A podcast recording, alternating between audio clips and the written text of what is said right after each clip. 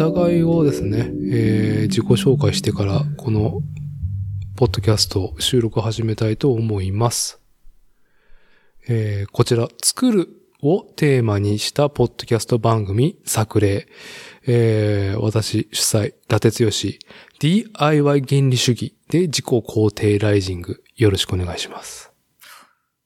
はい。えー、私は、あ服部深也と申します。愛知県庭郡大口町で、新服部製作所という名前で、えー自転車のフレームを、おパイプを切ってくっつけて、オーダーメイドする、そういうう仕事をしております。はい、そんな感じですか？はい。仕事はそんな感じです。いいんじゃない？まあでも大体、生き、生きがいじゃないけど、あの、ライフワークですんで仕事も楽しくやってる次第であります。憧れね。みんながやりたいと思った仕事をね、あのー一本でいけるっていう男なら憧れる。ああ、いかんいかんいかん。女性蔑視な発言してしまいました。えーっと、人類が皆憧れるワークスタイル。はい。あの、いろいろね、あの、そうやって言うとめっちゃかっこいいけど、あの、いろいろマジで、うおー、やべえとか言いながら、あなんとか、えーっと、あの、サバイブしているっていう。まあ、それがあの、実情ですけどもね。はい。はい。えーっと、そして私の方は、まあなんかちょっと、あの、現状を説明するのが、なかなか、えーっと、長くなるんで、もう前回、これどう？とシンくんに提案していた DIY 原理主義をですね、背負うことをですね、え3日間考えた末、えー覚悟ができたということになりました。いや、やっぱり、あのー原理主義者でいきますか。はい。だからまあちょっと、まあ覚悟を決めた、はいまあちょっと、ちょっとイケボでもう一回言い直させてください。イケボイ。ケボ狙いで。はい皆さんこんばんは。DIY 原理主義で自己肯定ライジング。伊達剛です。よろしくお願いします。おーあはい。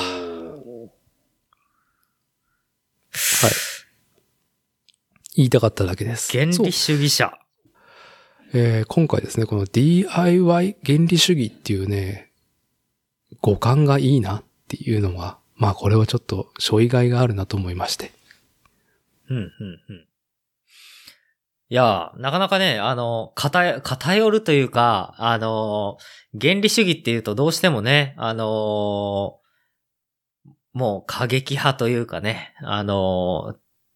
ちょっとテロを起こしそうな響きになっているんで、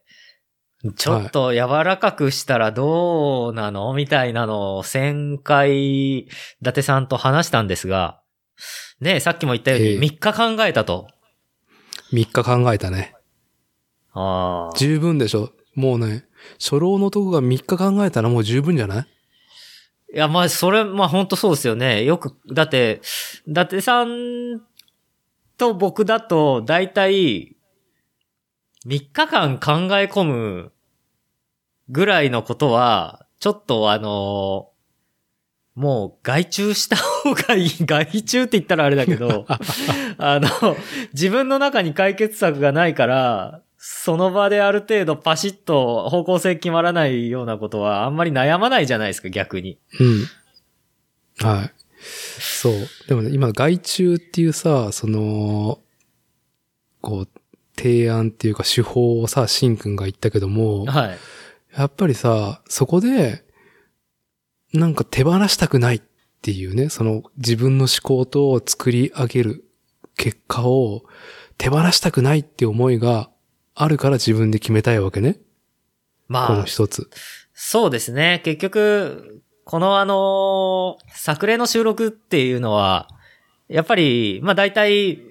あの、ゲスト会とかを挟まない限りは、一週間に一回のペースでやっぱりこの顔合わせで、あの、リモート収録をね、するわけですから、そうです。そうするとやっぱりその、撮った時に、撮った時にその前の一週間考えてたことを、二人で話し合って、こう、あの、解決したりしなかったり、答えが出たり出なかったり、まあ、新しい、あの、クエスチョンが出て、じゃあ次の一週間の間に考えておこうみたいな感じにな,、はいなりますよね。なる、それの集大成ですからね、この一週間の思考の集大成なんでね。そうです。ええ手放したくないんですよ、この思考を。なるほど。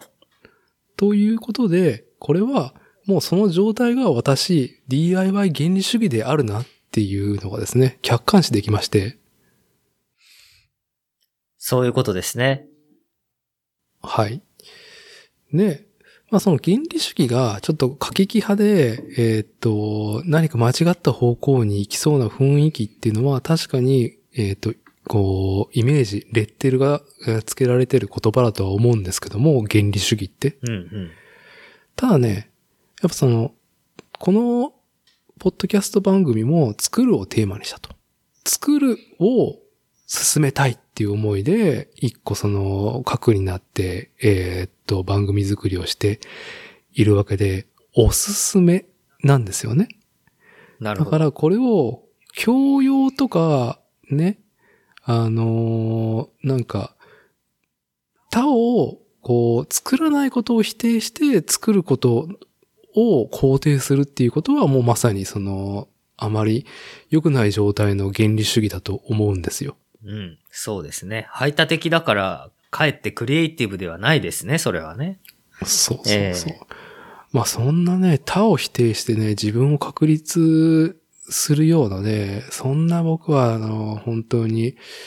えっ、と、三流じゃないと思うんで、うん。DIY 原理主義として語っていきたいなと。おー。何を語っていくんだって話だけど。いやいや、まあそういったね、覚悟を持った上での答えがやはりこう、自らを、あの、DIY 原理主義者とこう、あの、ね、自称するという思いに至ったというね。はい。まあ、あの、シンくんも同じくだと思うけど、ずっとさ、作ることを考えてるでしょ？シンくんも。どうかな？そうっすね。あのー作ることを考えてますね。まあ、常に何かを作ってる途中なので、平常時が。はい。ありがたいことにこう完成してもまた次の作るものがもう控えているっていう状態がずっと続くっていうことは、まあ、ある意味で終わりがない感じになっているっていう状態ですから、まあ、あのうん。ずっと何かを作り続けてるっていう。そしてその作り、今手を動かしているものの次のことを、お風呂に入ったり、あの、ご飯食べたり、布団に入りながら、あとお酒飲みながら考えているっていうのが毎日続いてるから、そういうことですよね。そうです。ええだから、シンくんも隠れ DIY 原理主義者なんですよ。うん、そうなんですね。あの、原則原理が基本作ることである。うん、っていううん、うん、うん。そして、このポスト、え、噛んだな。ポッドキャスト番組も、今回で25回を迎えるんですけども、えこのね、まあね、雑味あふれるポッドキャスト番組を、まあちょっと好き好んで聞いていただいているリスナーさん、うんきっと、こんな作るをテーマにしたポッドキャスト番組をね、時間割いてるってことは、リスナーの皆さんも DIY 原理主義者なんですよ。なるほどね。で、こういうね、あの、同調。同調。同調圧力を、こう、リスナーさんにこう、同調のぐーっとこう、同調の提案。同調圧力が嫌だから一人で作ってるんだ、やってるんだっつーのっていうね。えいや、はい、すいません。くだらない話がこのまま続くな。はい。えーっと、いや、ただね、ちょっとね、あのーその、このポッドキャスト番組っていうか、我々のアウトプットで、あのーこう、何個か押したいこと押したいテーマっていうのはあるわけですよ。で、以前の収録でもこれ何の話題だったか、プラモを作った時の話で出た僕が語った、あのー言葉なんですけども、やっぱ自分の天才性に感動する最高のコンテンツって言ったのね。多分プラモを作ってなのか。うん。その、他のものと、他の人の行いと比べて、あの、優位性あるとかではなく、まずその自分自身が DIY して作り上げたものっていうのはさ、まあ愛しいわけじゃない。うん、そうですね。あのーそのさっきのね、あのーパンチラインはね、すごく、伊達さんらしい言葉だな。自分の天才性に感動するって いう。はい。はい。要は、その、なかなかないわけですよ。うん。こう、生活していてさ、俺天才かなって思う時なんて。ね、自己肯定。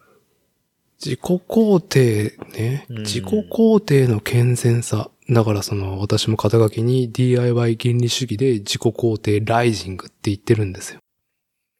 ライジング。ライジング。立つと。立つと。勃起ですよ。うん。まあさ、自己肯定がさ、勃起するなんてさ、もう気持ちよさでしかないわけですよ。うんうんうん。全能感。全能感。やっぱさ、こう、とても気持ちいい時間、気持ちいいエブリデイ、そしてね、気持ちいい人生をね、この自己肯定をね、ライジングさせながら駆け、駆け抜けられるなんてね。ああ、素晴らしいことだと思いますよ、作るって。自分で。DIY。そうですね。あのー不思議ですよね。人間っていう動物の一種だった、猿だった人間が、こう、進化の過程でいつの間にか自分の手でこう、道具を作るようになって、それはね、必要に迫られて、あの、道具を作るように、獲物をこう、取る、生け捕りにするためだとか、あの、火を起こすためだとか、まあ、寒さをしのぐためにね、あの、家を作ることだとか、そう、補ったわけですよね。欠けてるものを野生として。ええそれが、あの、必要に迫られてものを作って、ね、あの、作り始めた。まあ、要は、これができなかったら、や、俺たちも、死に絶えて子孫を残せないっていう状況だから、こう、ものを作るっていうことを、あのー始めたんだけど、まあ、文明が発展していって、こう、人間は、あの、自分がご飯を食べるために、こう、狩りに出たり農業、農業をすることだけで一生が終わっていったものを、それ以外のことに時間を、要は暇ができる、暇ができて、暇を潰すために何をしたらいいかっていう、時間ができた、暇ができたっていうことで、で、その中でこう、あのそれでもやっぱり何か作ろうとする。原、ね、原初の原始人とかの人でも人形を作ったり、動物の絵を描いたり、いろいろ洞窟の中にね、してたわけで、このね、あの、食うためじゃなくても物を作り始めたっていうのが人間ですから、そういうところでね、ええ不思議なもんですけども。うん。はい。まあ、遊びが人類を進化させてきた歴史っていうのは、非常に、あの、この後話そうとしている哲学の話につながっていくんで、まあ、後ほどということで、えーっと、まあ、この、ポッドキャストで我々、こう、発信したいなっていうところで、DIY、自己肯定ライジング、そういう観点から、まあ、僕と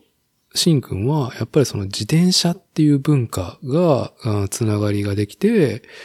まあ、その、我々 DIY 原理主義が出会ったわけですよ、自転車っていうものを、うん。その文化を通して。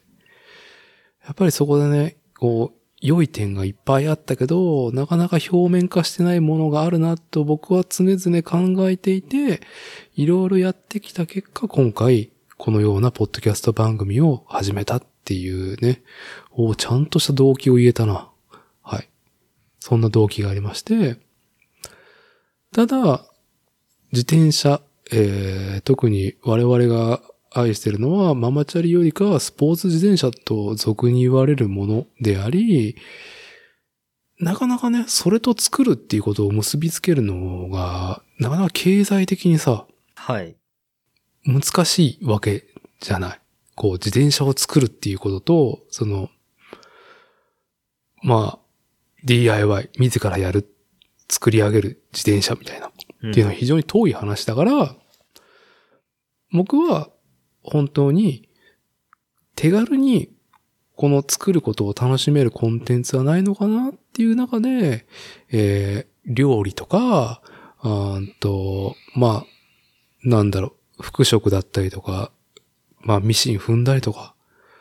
まあ絵を描いたりとか、いろいろある中で、私は、こう自分の人生のルーツでもある、ルーツじゃねえな。自分のその、まあ本当に小さな頃から共に歩んできたプラモデルというものを、こう、初老を迎えて見つめ直し、皆さんに DIY、えー DIY 原理主義として、プラモデル、良いと思いますよ、と、こう、押していきたい、このポッドキャスト番組、というところになってますね。うん。伊達さんのね、プラモへの、最近のもうね、あのー去年の12月なんか、量産体制でしたからね。量産でしたね。異常、異常でしたね。うんうんまあまあ、あのーやっぱりその家族に背を向けて何かその、作ったりとか、まあなんか、あー創作活動するっていうことをしないようにしようと思うと、なかなかね、こう難しいことがある中で、プラモデルって、えっ、と、いろんなその、こう、楽しみ方がありますと。で、それは、今、こう、いろんな環境とか、えっ、と、その、プラモデルの文化が発展したがゆえに、こう、広くね、まあ簡単に言ってみれば子供と一緒に遊べるコンテンツがあったりとかさ、プラモデルで。はい。うん。単純に、こう、子供のおもちゃをお父さんが作ってあげるとかね。まあ、プラモデル買ってきて。うんうんっていうこともできたりとかするもん、するっていうですね。えーっと、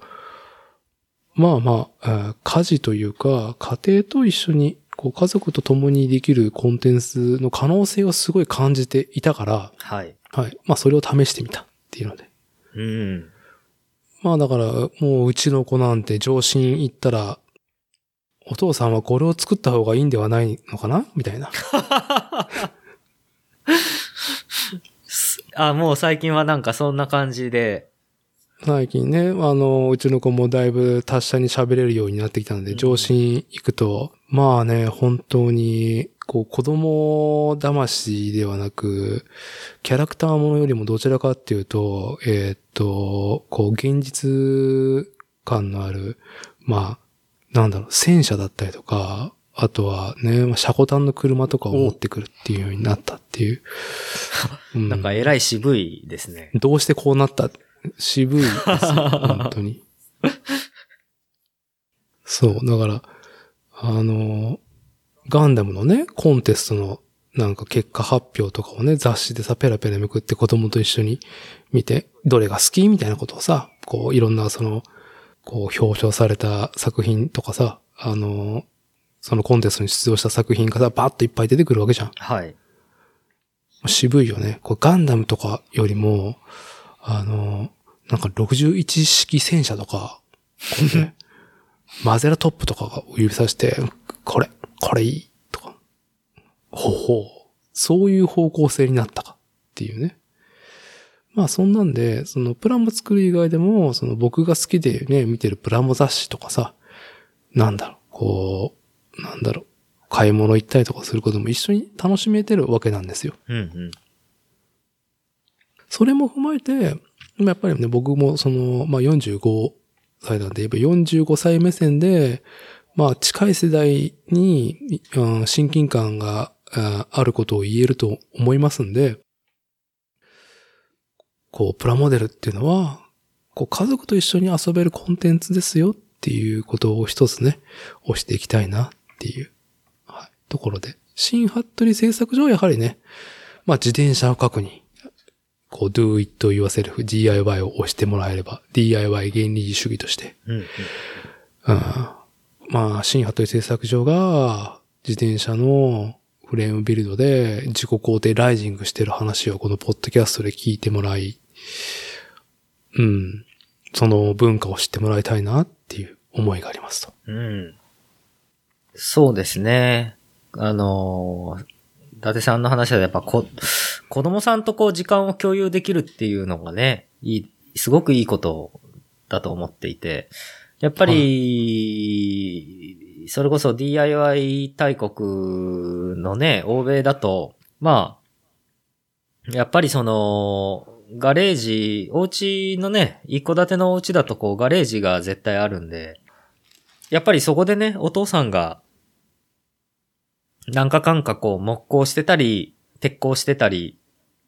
はい。それこそ、まあジオラマにしろ、プラモデルにしろ、もう、下手したらあの、クラフトエアプレーンって言って、あの、お父さんが自分が乗って飛ぶ飛行機を自分で作ってたりとかね。やってるね。ええするぐらいのお国柄なので、やっぱりその、まあ、そうだ、自転車のレジェンドで言うと、やっぱり、マウンテンバイクのね、あの、有名な、あの、パイオニアマウンテンバイクっていうフレーム、自転車のフレームをこう、のジャンルを作り出したと言ってもいいような、あの、トム・リッチーさんですとかね。うん。トム・リッチーさんもやっぱりその、ビッグネームですけど、あの、子供の頃にその、トム・リッチーのお父さんがね、あのーガレージでとにかくものづくりをする人だったみたいで、うん。トム・リッチーにやっぱりこう、あの、三輪のその寝っ転がってこう乗るような形になるトライクみたいなフレームとか、うん。そういうのをね、あのー息子に、子供さんに作ってくれてたみたいなお父さんだったらしいんですよ。なるほどね。はいで、それでやっぱりもうなんか、高校生ぐらいからもうトムリッチフレーム作ってたんじゃなかったかな？知ら、ちょっと僕もそこまでね、あの、むちゃくちゃ詳しく調べてはいないんですけど、あの、もうほんとそれぐらいから自分でなんか自分の乗り、乗る自転車作りたいっていう、自然に作り始めたみたいなね、あの、話はこう、伝説として残ってるんで、やっぱり、伊達さんのさっき言ったその子供と時間を共有するっていうのは、あの、お父さんの作業、トム・リッチーも、あの、子供の頃から多分手伝ってたはずですから、やっぱり、絶対そういうところは受け継がれていくんだなっていうのはよくわかるし、はい。まあ、あのーまあ、北米憧れ、DIY に憧れたっていうのは、まあ、僕自身も、まあ時代だよね。もう段階の世代の人たちは、あれやこれ自分でしてる人はやっぱ多い方だったと思うからさ、今よりも。物がさうん、いろいろなかった時代だったりとかさ。まあ、そうね。ちの母親だと言うと、あの、傘が壊れたら、買い替えるんではなく、なんか、針金と、なんか、鉄の板持ってきて、こう、くくりつけて直したりとか、まあ、うちの親父は、まあ、まさにそのままプラモデルを僕が、どうだろう。中学生入るまではやっとったんかな多分、老眼になるまでは。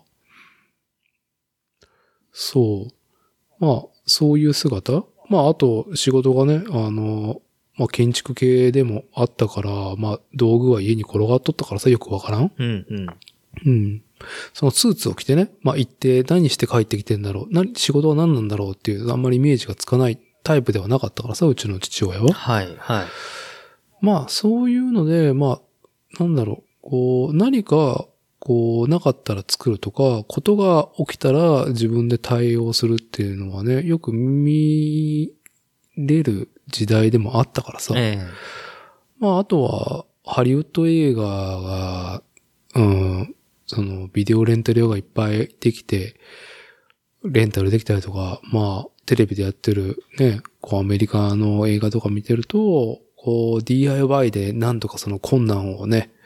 えっ、と、切り抜けるみたいな作品がやっぱ好んで見てたっていうのもあって、まあ、おのずと自分もそっちに行くよね。うん。そうですね。やっぱ子供の頃のね、親が聴いてた音楽とか、あの、見てた映画とか、あの、まあ、あと趣味とかね。っていうのはやっぱりその、すごくこう、あの、受ける影響っていうのは絶対大きいですよね。大きいね。うんまあ、で、まあ、あと以前も言ってたけど、やっぱり、こう、うちにはその、ホビージャパンとか、コンバットマガジンとかって偏ったその雑誌がね、うちの親父が好きで、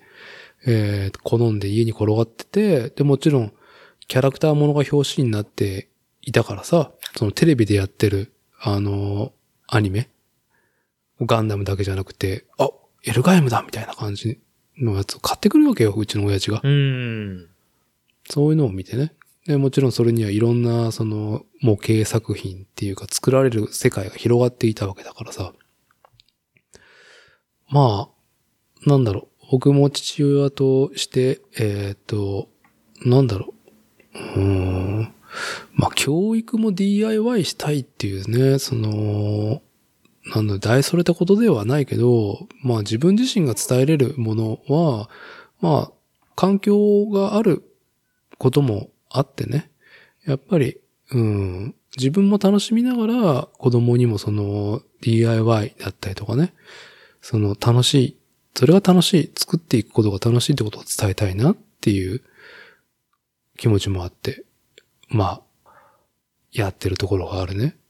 そして、こう、間違いないっていう確信もあるし、皆さんにお勧めしたい DIY 原理主義っていうところになるかな。信じるものはね、救われますから。はい。はい。まあね、あの、あと、その環境の話をしたけどさ、まあ、ちょっと改めて僕の今の環境をですね、住まうところは、まあ、東海県、えー名古屋市の南にある半島、知多半島の、えーウエッサイ、えー西側の海岸にある常滑市っていうところに住んでいて、で、まあ、あのー妻の家業のね、石材店で、まあ、神社とか、お寺さんに出入りして石を扱う加工業と、あとはまあ施工もしてるから、まあプチ土木家業をやっていて、ね、住んでるところが倉庫なんだよね。倉庫の中に家があるというですね、これは本当に全く伝わらないと思うんですけど、うん、そうですね。あの、もともとは、あの、外側の側は、ね、いわゆる倉庫という。で、その中にこうね、あの、平屋の一階建てが、こう、建ててあるっていうね。無理くりね。もう、ええあの、す住居スペースだけちゃんと仕上げてあって、えーここれはもちろん DIY してないですよ。全然、あの、地元の、その施工屋さん、あの、工務店さんにやってもらってるんだけど、そう、だから、倉庫の中に家があるっていうので、まあ、倉庫自体は、どうだろう、40、うん、50坪もないぐらいだな。で、その半分が住居スペースで、あと半分は、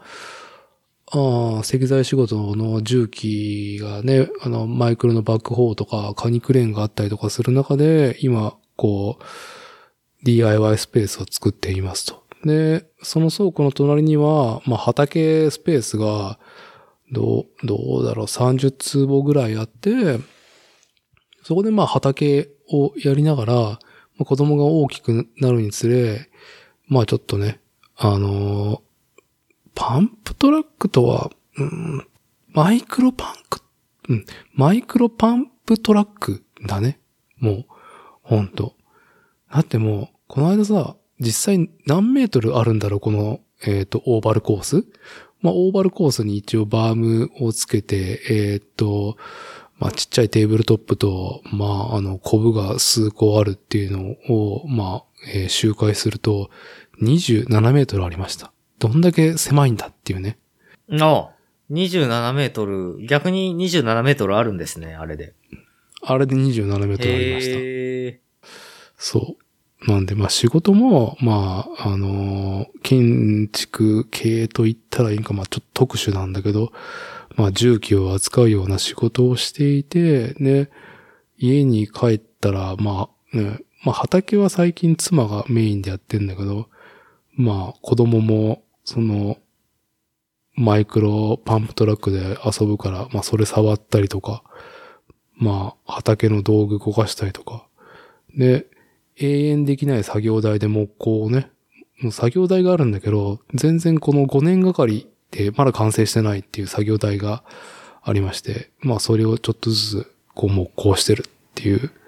空いた時間はどの作業しようかなっっていうことを考えてる上にさらにこのポッドキャストも作り始めてるっていう、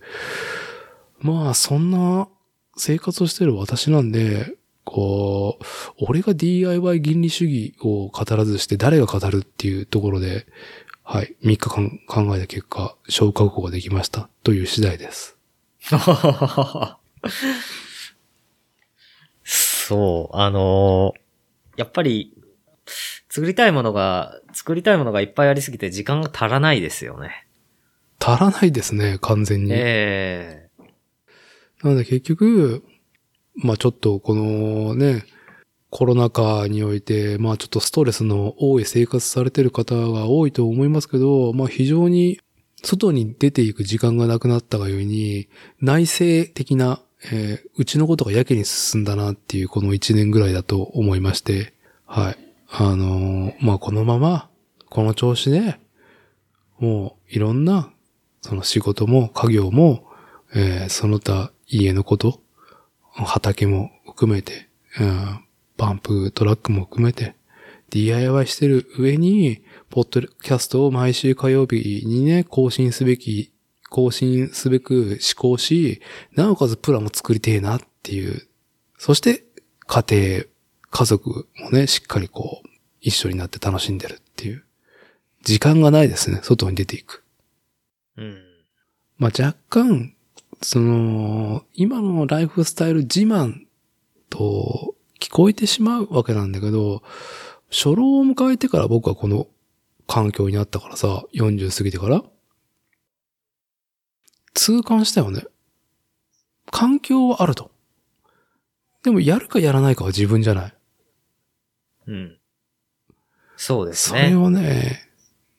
しかもね、仕事じゃないからさ、こう、必要性もさ、やっぱり低いわけじゃない。うん。本当は、あの、寝ててもいいわけですからね、暇な時間というのは。はい。まあ、なかなかね、そのマインドをね、練り上げるのは非常になかなか大変なところもあったりとか、まあ子供が小さくてなかなかね、手がつかなかったりとかするんだけど、やっぱりね、こう、今まで、この初老を迎えるまでやるかやらないかで言ったらやってきた男たちの背中を見てきたわけですよ。主に漫画と映画で、アニメで。ああ、偉大なるね、パイセンたちを。はい。まあ完全に中二感で、中二感を、こうね、背負って、えー DIY してるっていうところで。ね、あの、人生いくつになってもこうね、青春だよというのはね、ありますからね。はい。はい。まあちょっと自分の話が長くなりましたけど。えーっとですね。いえいえ、あのそうなんですよ。いやっぱね、伊達さん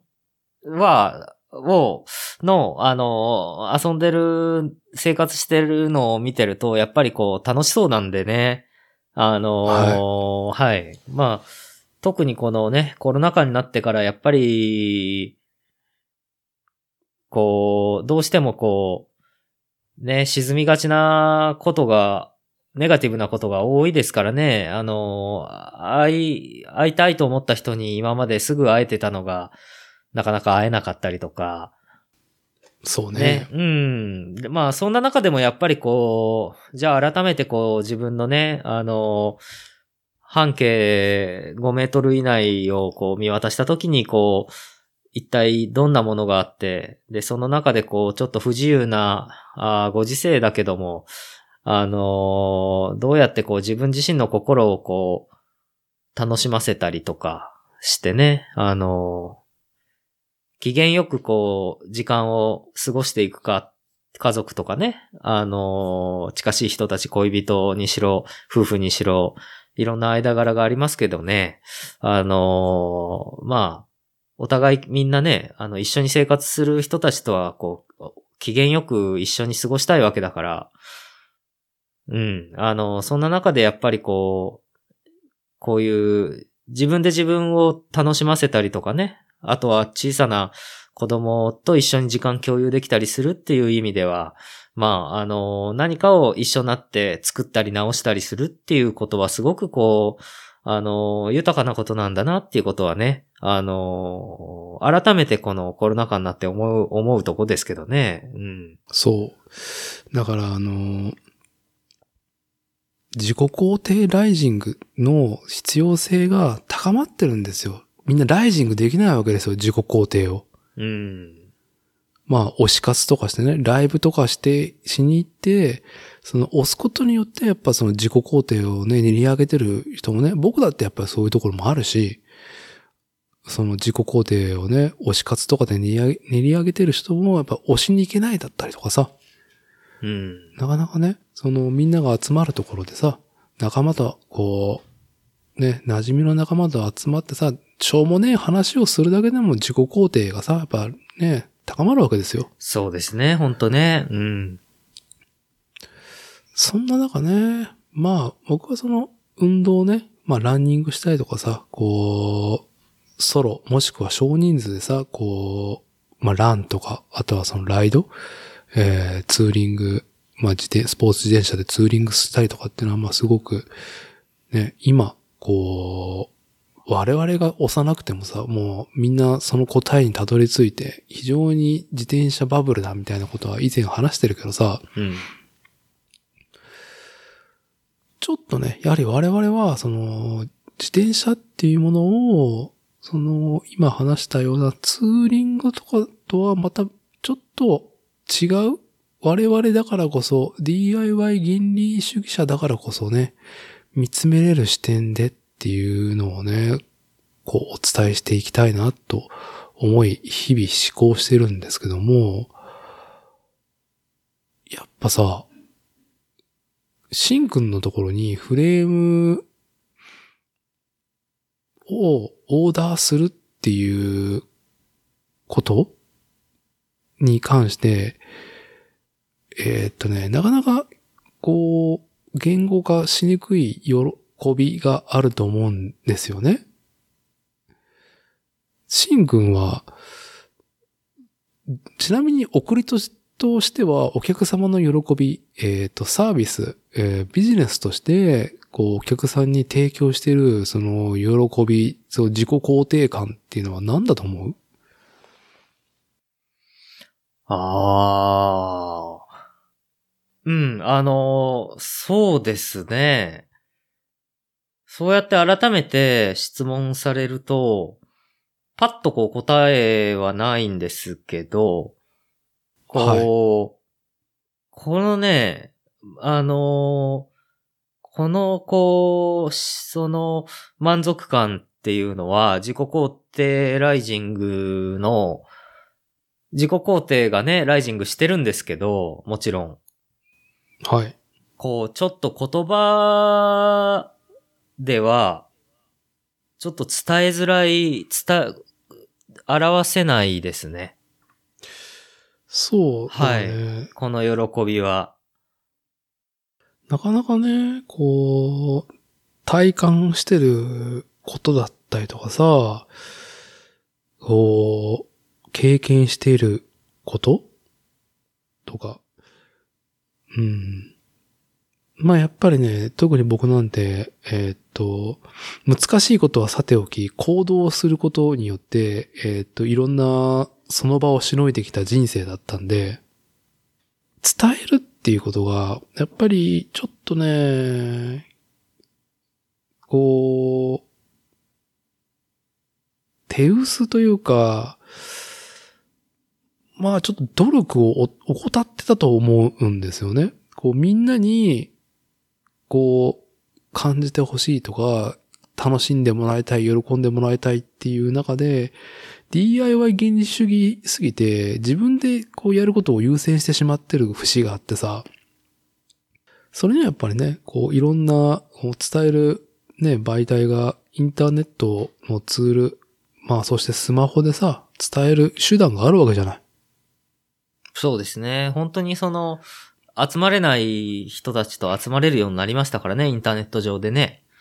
はい。だから、あの、だからこそ、こう、我々この伝えにくいことをですね、こう足りない頭で、こう、考えるというか、いろんなね、思考方法とか、こう、いろんな、うん、外を見てみて、えっ、と、導き出すことを、こう、努めていきたいなっていうのが、これは、この作例というポッドキャスト、我々の、まあ、使命の一つだと思うんですよ。使命、大きい、大きいね。ミッションミッション。はい。まあね、それで君の、ミそれは君のミッションになるのかなってね、リアルで言われるとなんかこいつあれだなってね、ちょっとビジネス集がするなってつい思ってしまうんだけど、えー、っとね、そう。ちょっと、シン君が回答しにくかったことに関して、僕が外からの、うーんと、まあ他のアウトプットで、こうビビビッと、これは？と感じたものをね、ちょっと引き合いにして、さっきちょっとシンくんに解いた、あーっと、解いた、うんと、こう聞いた、まあ、スポーツ自転車の、こう、カスタムビルド、フレームビルディングを、こう、オーダーするっていうことの喜びとか、お客様？それを頼むこと、こう、手にすることのどんな喜びがあるんだろうって、こう、言語化する一個の参考として、えーっと、再三このポッドキャストで、えー話題にしている、えー模型でいろんな体験を感じてもらおうっていうことを多分テーマにしてると思います。ニッパー .com。はい。もうね、毎日毎晩3つは記事が上がる。それも、プラモデル、えー模型をテーマにして、いろんな切り口で、うんと、how to ではないんだよね。もう、僕は本当にこの哲学を感じている。いや、単純にすげえ刺激の多い、えー、メディアだと思うんですよ。ニッパー .com。で、断ることにシンくんにこの記事読んでよみたいな感じで、まあちょいちょい送ってる中で、今回シンくんにちょっと読んでみて提案したのがですね、えーっと、これはね、ニッパー .com 2021年2月1日にアップされたタイトルが理想と愛着で作るキャラクターモデル。そして、プラモデルとアニメ制作は似ているという話っていうね、お題で。で、これは、えーっと、ニッパー .com メインのライターさんが確か3人ぐらいいる中で、ゲストライターである、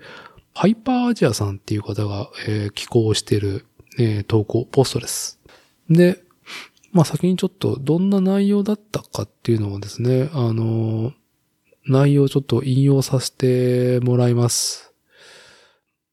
このプラモデルとアニメ制作が似てるっていう話は、えこう、ファイブスターストーリーズのモーターヘッド、バンクっていうプラモデルがボークス社から発売されていて、それをこう引き合いにして、えー記事が書かれています。ちなみにシンくんはファイブスター物語、えー長野守氏のこの漫画は読んだことある？いや、読んだことないですね。知らない。全然、今回のその、伊達さんがシェアしてくれた、あのー記事でね、初めて見ましたけど。なるほど。ええいや、いいんで、いいんですよ。この、このファイブスター物語っていうものを話すとまた長くなりそうなんで割愛しますと。うん。で、えーっと、こちらのキャラクターモデル、ざっくり言うとロボットです。ロボットですね。はい。ロボットのプラモデルを作ることに対して、まあいろいろ書いてる中で、ちょっと核になってる僕が感じたポイントを抜粋すると、えっ、と、時にプラモデルは大勢のファンのイメージを壊さないように、かつかっこよく、かつ組み立てやすくバランスをとって製造、販売されますと。そんなプラモデルメーカーのデザインは、まさにアニメのキャラクターデザインと似ていますと。アニメ制作の現場では、複数のアニメーターが同じキャラクターを描くことになります。そこで統一性を持たせるために、キャラクターデザイナーがアニメ用にキャラの目の大きさや形、色、動くときにどんなポーズを取るのか、装飾のディティールはどこまで書き込むべきなのか、小さくキャラを描くとき、どこを省略すべきなのかと、指針となるキャラクターの設定画を作ります。で、話は今回のロボットを作ることに関して、つまり、このモーターヘッド、バングのプラモデルを作るということは、キャラクター原案、長野守、はい、この5スター物語をコミックス書いてる、ロボットをデザインしてる、えー先生です。そして、キャラクターデザインはボークス。こちらはプラモデルを作ってる会社ですね。そして、作画監督は私、カッコモデラーという一つ一つアニメを作るプロジェクトのようなもの。そう考えるとワクワクしていきませんか？主に私が、つってね。うんうん。要は、プロジェクト、このプラモデルを完成させるっていうこと？を一つのプロジェクトと捉えて、どういうふうに、その、キャラクターデザインとしてボークス社が原案の長野守氏のデザインをまずプラモデルに落とし込んだ後、作り手の作画監督、モデラーがまあ手を加え完成すると。それがまるでアニメのプロジェクトのようなものだと例えられている、えー比喩されている記事で、これを見たときに、あ、すげえ、我々がね、愛する文化、えースポーツ自転車のね、カスタムビルド、うんフレームビルダーに自転車をオーダーすることと当てはまるところが多いな、というところで、先に何故かっていう、僕の結論を言うと、要は、何かを作ることの一因になってるんだよね。そのゼロから作ってるわけじゃないからさ。うんうんただ、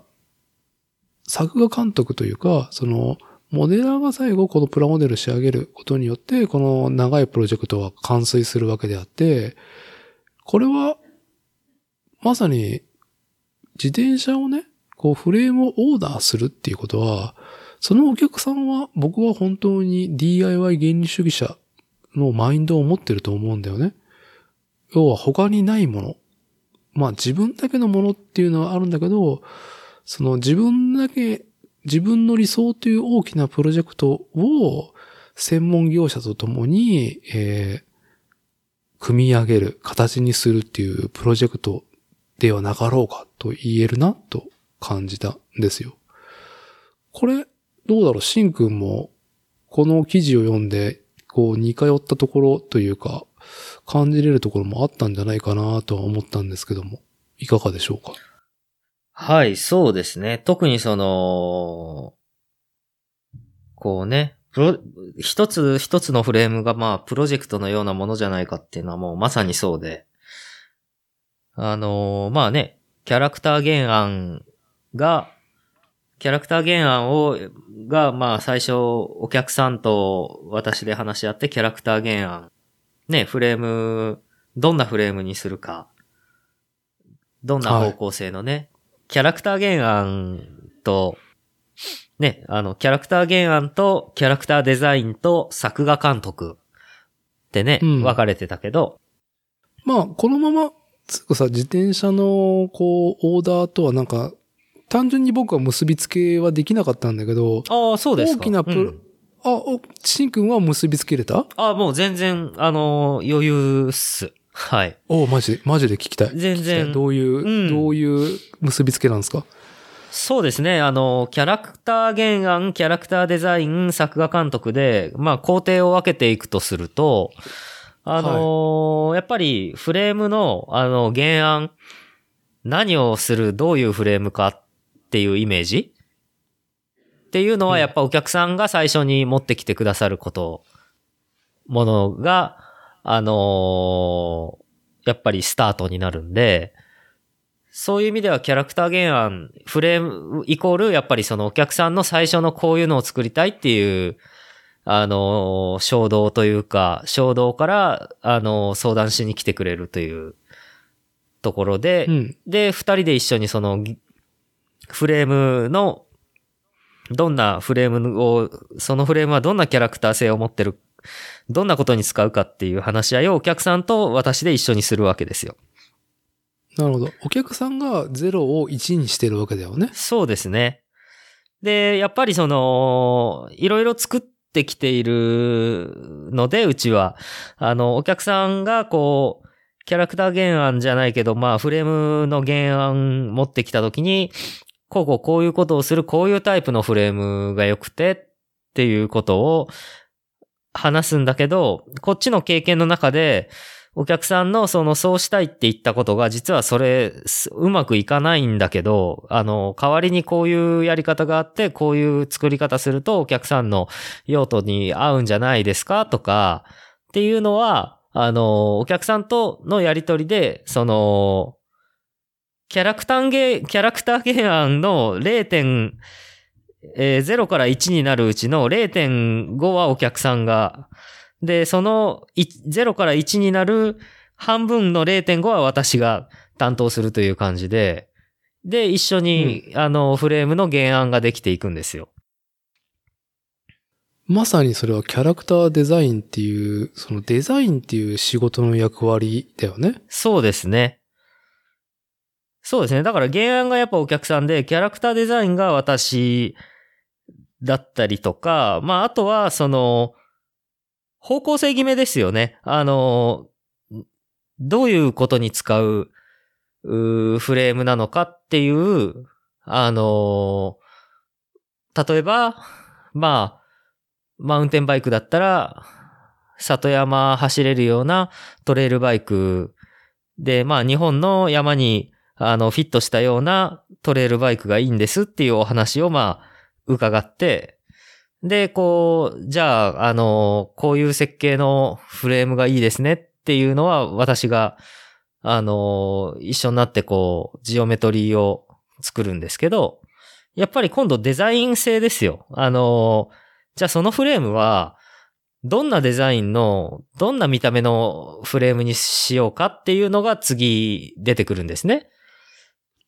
なるほど。はい。で、そうすると、こう、やっぱり、まあ、あの、黒森とはいえ、やっぱ、あの、軽くて合理的にできてるフレームがいいからっていうお客さんは、あの、ティグ溶接になるし、で、いや、実はもっとこう、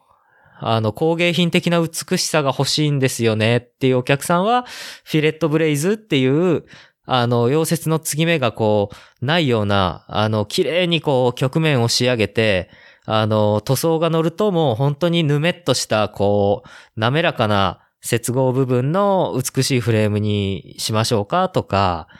そういうふうに、あのまあ、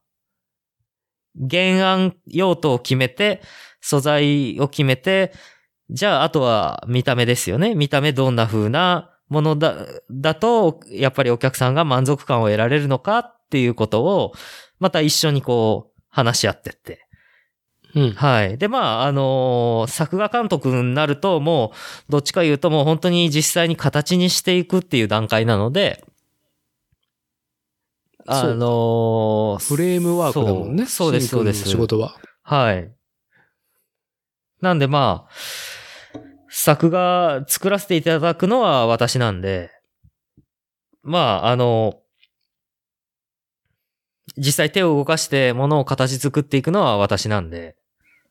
うん。なんで私、あの、モ、モデラーですよね。なるほど。はい。まあ、モデラーも、その、まあ、その、全く同じにはならないけど、その役割分担の割合が、そう、微妙にね、ちょっと、こう、重なるところもありつつ、シンくんは、こう、完成するまでの一個の手法で、まあ、色を塗るっていうところはやっぱ手放すからさ、えうん、お客、お客さんに選択してもらうっていうわけであるから、まあ、そうね。でもそれも、シンくんが、その、お客さんには提案するわけだもんね。ここに出してみたらどうですか？とか。まあ、お客さん決めてる場合もあるけど。えあ、そうですね。塗装屋さんの場合は、あの、うちは塗装はできないので、あの、こう、お客さんと話し合って、例えば、まあ予算にもよるけど、ちょっとこう、お客さんがね、あの、まだ若くて、あの、こう、本当にね、あの、社会人になってから初めてする、趣味の大きい買い物としてうちのフレームを、あの、選んでくれることってあるんですよね。20代前半の子、方がね。うん。で、やっぱりそういう、それでやっぱ20代前半でやっぱ、まだもう、もう、どっちかというと半分競技者でもあり、あの、ありながら、うちのフシクロのフレーム乗りたいって言ってくれる若い人とか、で、そういう人たちっていうのは、やっぱりその、めちゃくちゃ乗り倒すので、フレーム、自転車を。なので、やっぱりそういう人は、あのまあ、アーティスティックなこう、仕上がりとかっていうのを求めてない場合もあるんで、うん。かといって自転車はやっぱりフレ、黒森フレームなんかは特に錆びるので、きちっと塗装をしないと、やっぱり塗装っていうのは、自転車のあの、見た目以上に、やっぱり腐食だとか、から、あのー素材を守るためのコーティングという役割が本当は機能という面では、あのー本、本質的なものなので、やっぱりそういう場合には、あのーもうちょっとこう、リーズナブルに塗装できる、こう、あの、名古屋のね、サークルズさんがやられてる球体ペイントさんのおパウダーコーティングにしたらいいんじゃないのっていうことを提案したりですとか、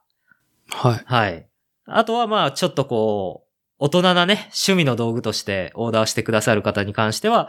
予算が避けるよっていうことであると、やっぱりその、アトリエキノピオさんで塗ったうちのフレームを見て、こんな、あんなこともできるなら、ちょっと僕の希望こんなんなんだけど、こんなオーダーってできるのとかっていう風に聞いてきてくださったりとか。まあ、やっぱそれはいろいろですね。うん。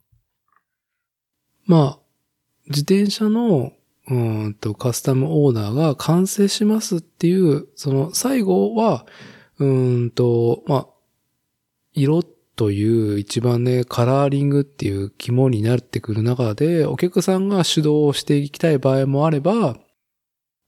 そこを手放してるから、お客さんが、手放してるからこそ、シンくんが、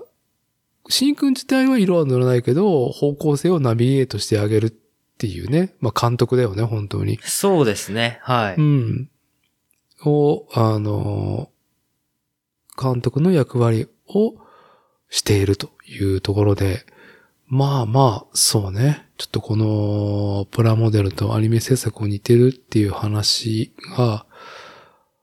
まあ、その、お客さんが自転車フレームをオーダーすることと似通ってるんではなかろうかっていう僕のざっくりとしたイメージを今、あのシンクに分解してもらったんだけど、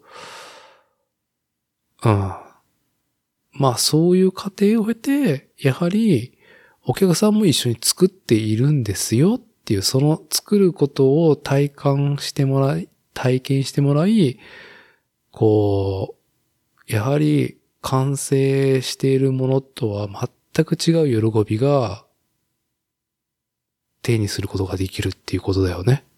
そうですね。まあ、あの完成品をね、あのこう、やっぱり、あのまあ、やっぱりこう、スポーツ自転車が、よりこう、だんだん普及してきて、あのーいろんな方が手に取れるようになったっていうことは、あの、逆に我々のようなカスタムオーダーのビルダーではなくて、ジャイアントさんとかみたいなね、あのーマスプロメーカーさんたちが尽力してきたことの恩恵を、あの、結果としてカスタムメイドのフレームビルダーたちも得ているっていう意味で、あのー役割分担なんですよね、業界の中でのね。うん。うん。そう、だから今ちょっとふと思い浮かんだのが、お客さんは、まあ、新服部製作所みたいな、えーっと、じスポーツ自転車のフレームオーダーをしに行くっていう行為は、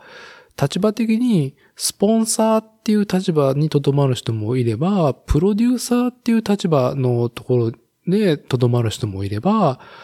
ディレクターっていうところまで入っていきたいっていう人もいると思うのね。そうですね。あのー前回もね、お話しししたように、ある程度自分でね、あの、ジオメトリー図面を引いて、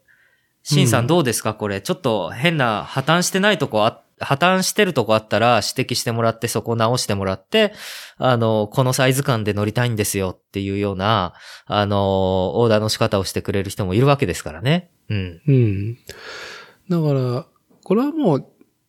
スポーツ自転車だけに関わらず、カスタムオーダーっていうものが全て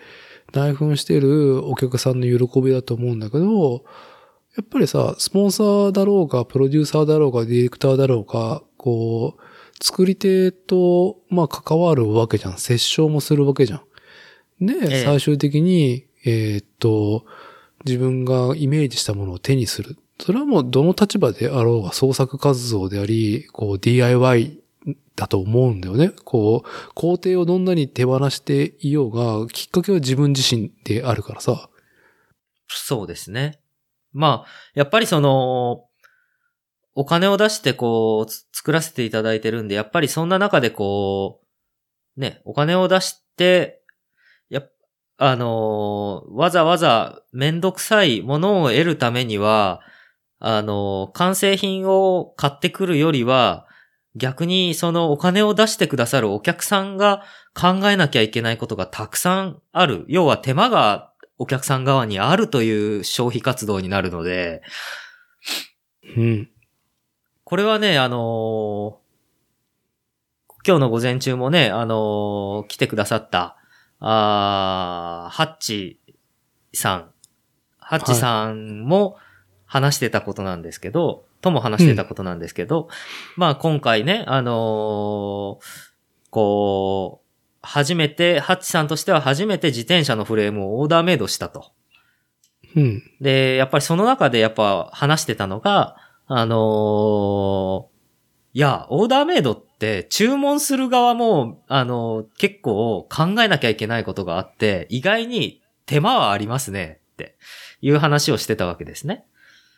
ハッチさんとしては。だから、はい。はい、ある意味では大変。オーダーする側も。お金出す側なのに大変。うん。うん。そう。あのーだから、その辺のこう、さじ加減ってすごく難しくて、やっぱりその、この、作例で、やっぱり私がいろんなことを、こう、話すのも、一つの活動としては、やっぱり、あの、お客さんに、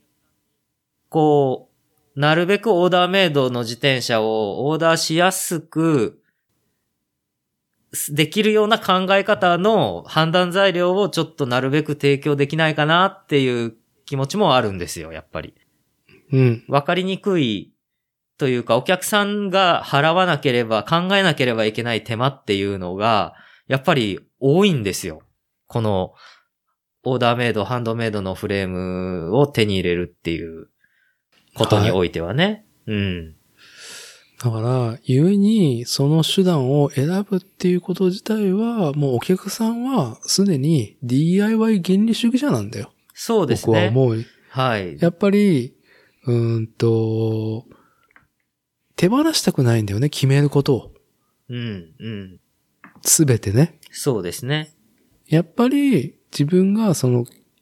いくつかの決定権を考えることを楽しみたいっていう、その、なんか、僕は、こう、いい年こいてから知ったんだけど、楽しいという喜びは違うってことを知ってさ、うん。楽しいは漢字は楽っていう字だから、まあ楽なんだよね。楽しいっていうのは楽であることに通じていて、喜びっていうのは、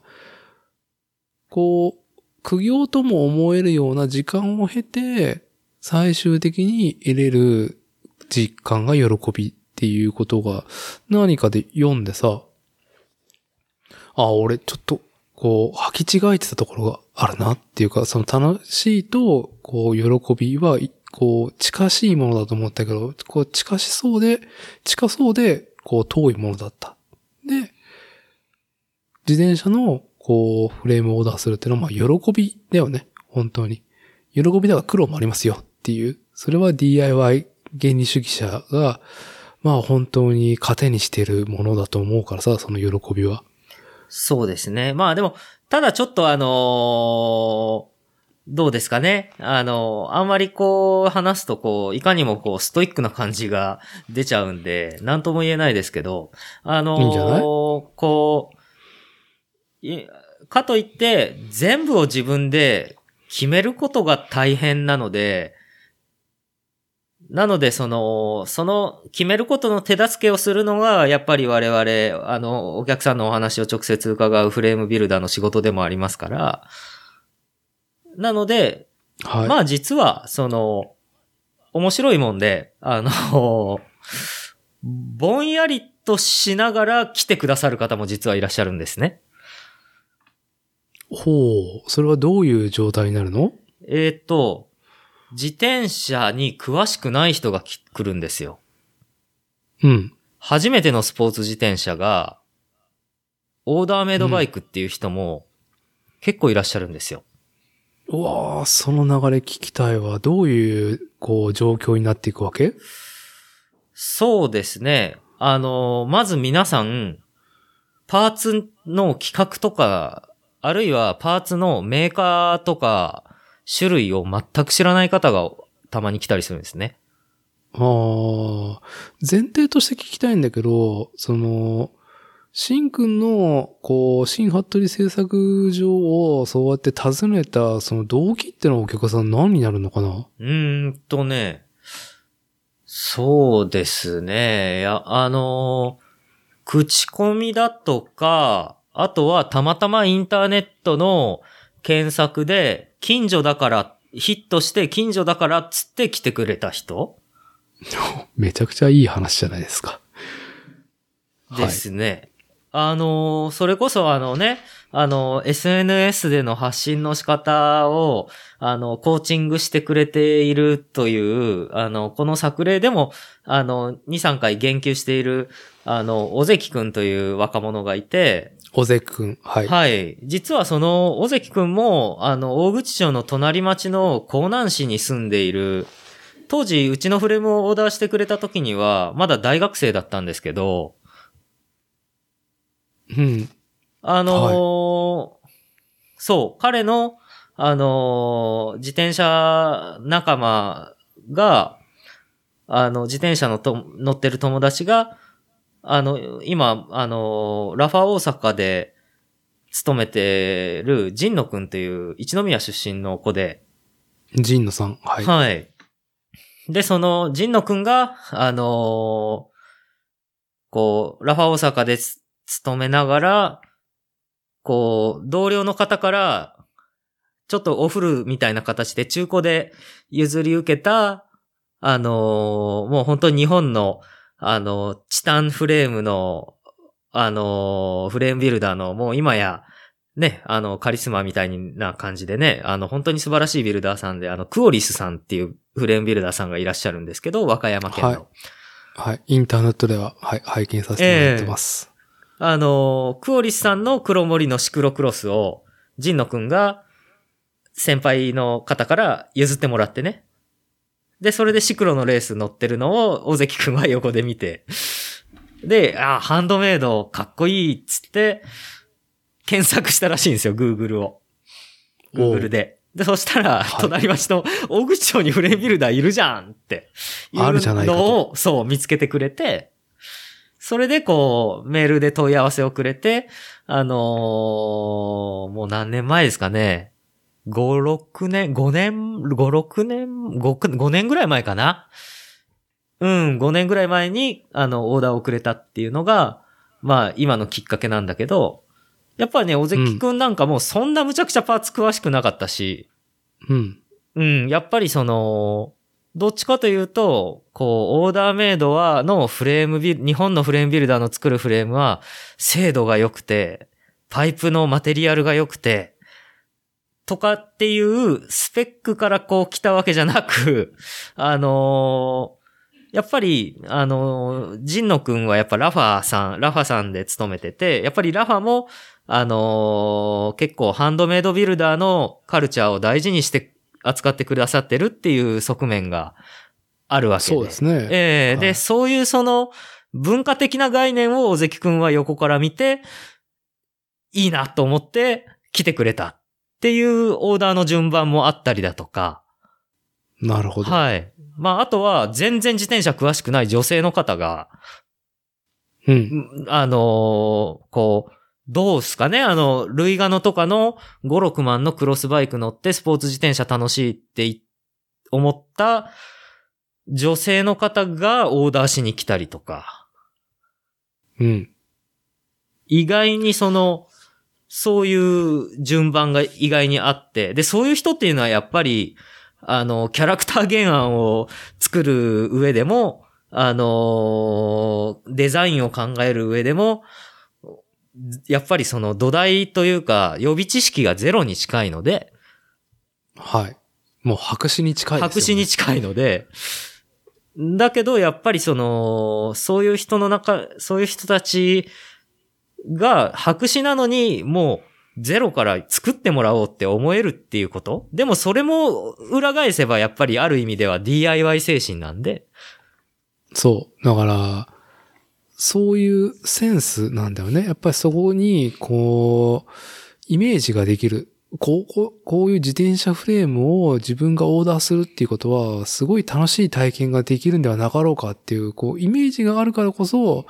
行動が結びついてるからさ、オーダーというか、一旦話を聞いてみようみたいなね。うんうんうん。なるほどね。いやー、いや、それはもう、面白い。本当面白いですよ。うん。だから本当にその、いろんな喜びがあるんですよ。さっき僕があの、こう言葉には表せない喜びだ、作ることが、作ってお渡しすることがね。はい。よろ、ね、っていうのは、だからやっぱそういう方を喜ばせることが、そういう白紙から来てくれた人を喜ばせることができたりとか。で、あとは逆にエンスージアストとして、あの、趣味人として、あのーもうかなりの知識を持った方を満足させることができたっていう喜びもあったりとか。うん、うん。だから、喜びの種類をいくつも作れたっていうことに対して、僕は、あの、満足だな、というか、はい幸せな気持ちになれるっていう。自己肯定がライジンライグするわジングすると。はい。そういうことですね。うん。はあいや、でも、なんだろう。いろんなライジングポイントがあると思うんだけど、僕はその、よく内向き、外向き、文化が内向きか外向きかっていう話をする中で、僕はやっぱ外向きに、その、携わったりとか、外向きの流れっていうのがすごく興味があるっていう話をしてるんだけど、やっぱり僕は内向きになることが否定してるわけじゃなくて、それで熟成されるものであったりとか、高まるものももちろんあるからこそ、外に、その伝わる熱量だったりとか、こう深みになると思うのね。内向きにで完成、熟成されるものっていうのがあるからこそ。シン君はその立場的にさ、やっぱり、こう、門とは広くなってるとはいえさ、外向きに文化が広がるっていうことは、ど、どの文化も難しいことだと思うのね？難しいですね、本当にね。なるべくこううん外にとは思うものの、やっぱりその、さっきのその内側内側でこう話してた方が、会話がこう早く、手っ取り早いですからね。コミュニケーションが。はい。ええはい。そう。まあ、そういう状況もあるがゆえなんだけどさ、内向きの力っていうのは。ただ、そうやってさ、外にこう向けてさ、まあまあ自分が間違いないと思って、その、アイデンティティにしてるものが、その外に通ずる瞬間ってのは本当にね、ね、自分自身がこう、高めてるものをね、肯定してもらって、こうね、シンクロしてくれるって言ったらもう自己肯定ライジング、まさにその言葉通りだと僕は思うんで、外にね、こう波及した瞬間を身近にっていうか自分の手でこう送り出せるっていうのは。はい。ということで、新ハットリ製作所も、まあ、DIY 原理主義者で、えー自己肯定をライジングしてると。うん、そうですね。あの、そそれがね、ずっと毎日ね、あの、続くっていうことが、あの、本当に、あの、感謝したいですよね。うん。うん。いいですね。まあ、とりあえず、うんと、この話題のきっかけとなったニッパー .com さんの、まあ、プラモデルとアニメ制作が似てるっていうポストを起因にした話題は、これで、まあ、まあ今日はこれぐらいにしときましょうか。はい。うん、なか、なかなかいい、その、はい、問答ができたと思いますんで。えー、っと、よし、頑張ってちょっと真面目な話題を、ね、もう一個だけしときましょなるほど。あのいつものこう、ボッキーとかっていうやつじゃないノリでね、ちゃんと考えていきましょうという。う。いや、もう一個だけこのトピックやってから、あの、ボッキーっていう話にしていきましょう。はい。えーっとですね、これは最近この、しんくんと私たちが話題にしている、まあ、カスタムビルドのオーダーフレームのその調度品としての魅力とは何なんだろうね。その、完成車とか市販品と大きく形が、あんと、違うわけでもないのに、なんでこう、ね、こう、眺めてよしみたいな感じな調度品となりうるんだろうか、カスタムビルドの自転車フレームはっていう話をしてるじゃないですか。はい。まあこれもね、まあまたニッパー .com 絡みになってしまうんですけども、なんせ僕がその家業と家事をしながら、まあ DIY をしてると、アウトプットばっかりしてるとインプットもしないといけないんですけど、インプットするのが限られていて、まあ、もう本当にニッパーさんの、ニッパー .com さんが毎日3つも記事が上がって、それを咀嚼してるだけでも時間が食う中でですね、えっ、と、前回の収録でも話題に出したニッパー .com の主催、えー、カラパタさんという方の、まあ、ツイートもね、なかなか非常に、あーボリュームなテーマをですね、こう140文字以内に放り込んでくるんで、こうついついそれを掘っていると、まあね、時間がなくなって一週間が過ぎこの収録が訪れるところで、大体私の話題のソースがニッパー .com になってしまう状況になっておりますって。えーお世話になっております、ニッパー .com さんということで、こう、感謝をこう述べつつ、えーっと、前回、クラブハウスを、クラブハウスという音声 SNS をやってみてびっくりしたことになったっていう話題をしたんですけども、ああ、はいはい。はい。要はまあ、そんな、こう、親愛している、えーっと、一ファンと、ニッパー .com さん。はい。私はもう一ファンとして立ってるんですけども、まあ、その主催のカラバタさんが、クラブハウス始めたっていうのは知っていて、ちょいちょい聞いてたら、ある時、こう、実際喋ることになってしまって、こうね、びっくりしたっていう話をしたんですけども、まあ、その部屋が立ったお題が、えー現在発売されているブルータス。これはもう本当皆様おなじみの雑誌。ブルータス3月号、アイドルマスターの、えー特集号ですね。こちらの話題になっていて、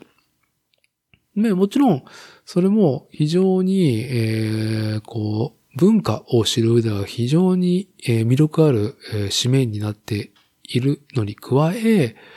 カラパタさんの、その記事が載ってるんですよ。記事というか、ちょっと待ってね。うんとね、これどういうお題だったかな。そう、ブルータスの紙面でもコーナーがあって、えーっと、ああったあったあった。見つけた。えーっとですね。その、ブルータスの紙面の特集で、時代を変える新肩書き辞書っていう、そのコーナーがあってね。うん、うん、うん。まあ定期コーナーがあって、で、そこに、今回、その、ニッパー .com のカラバタさんが、その、ニッパーの主催者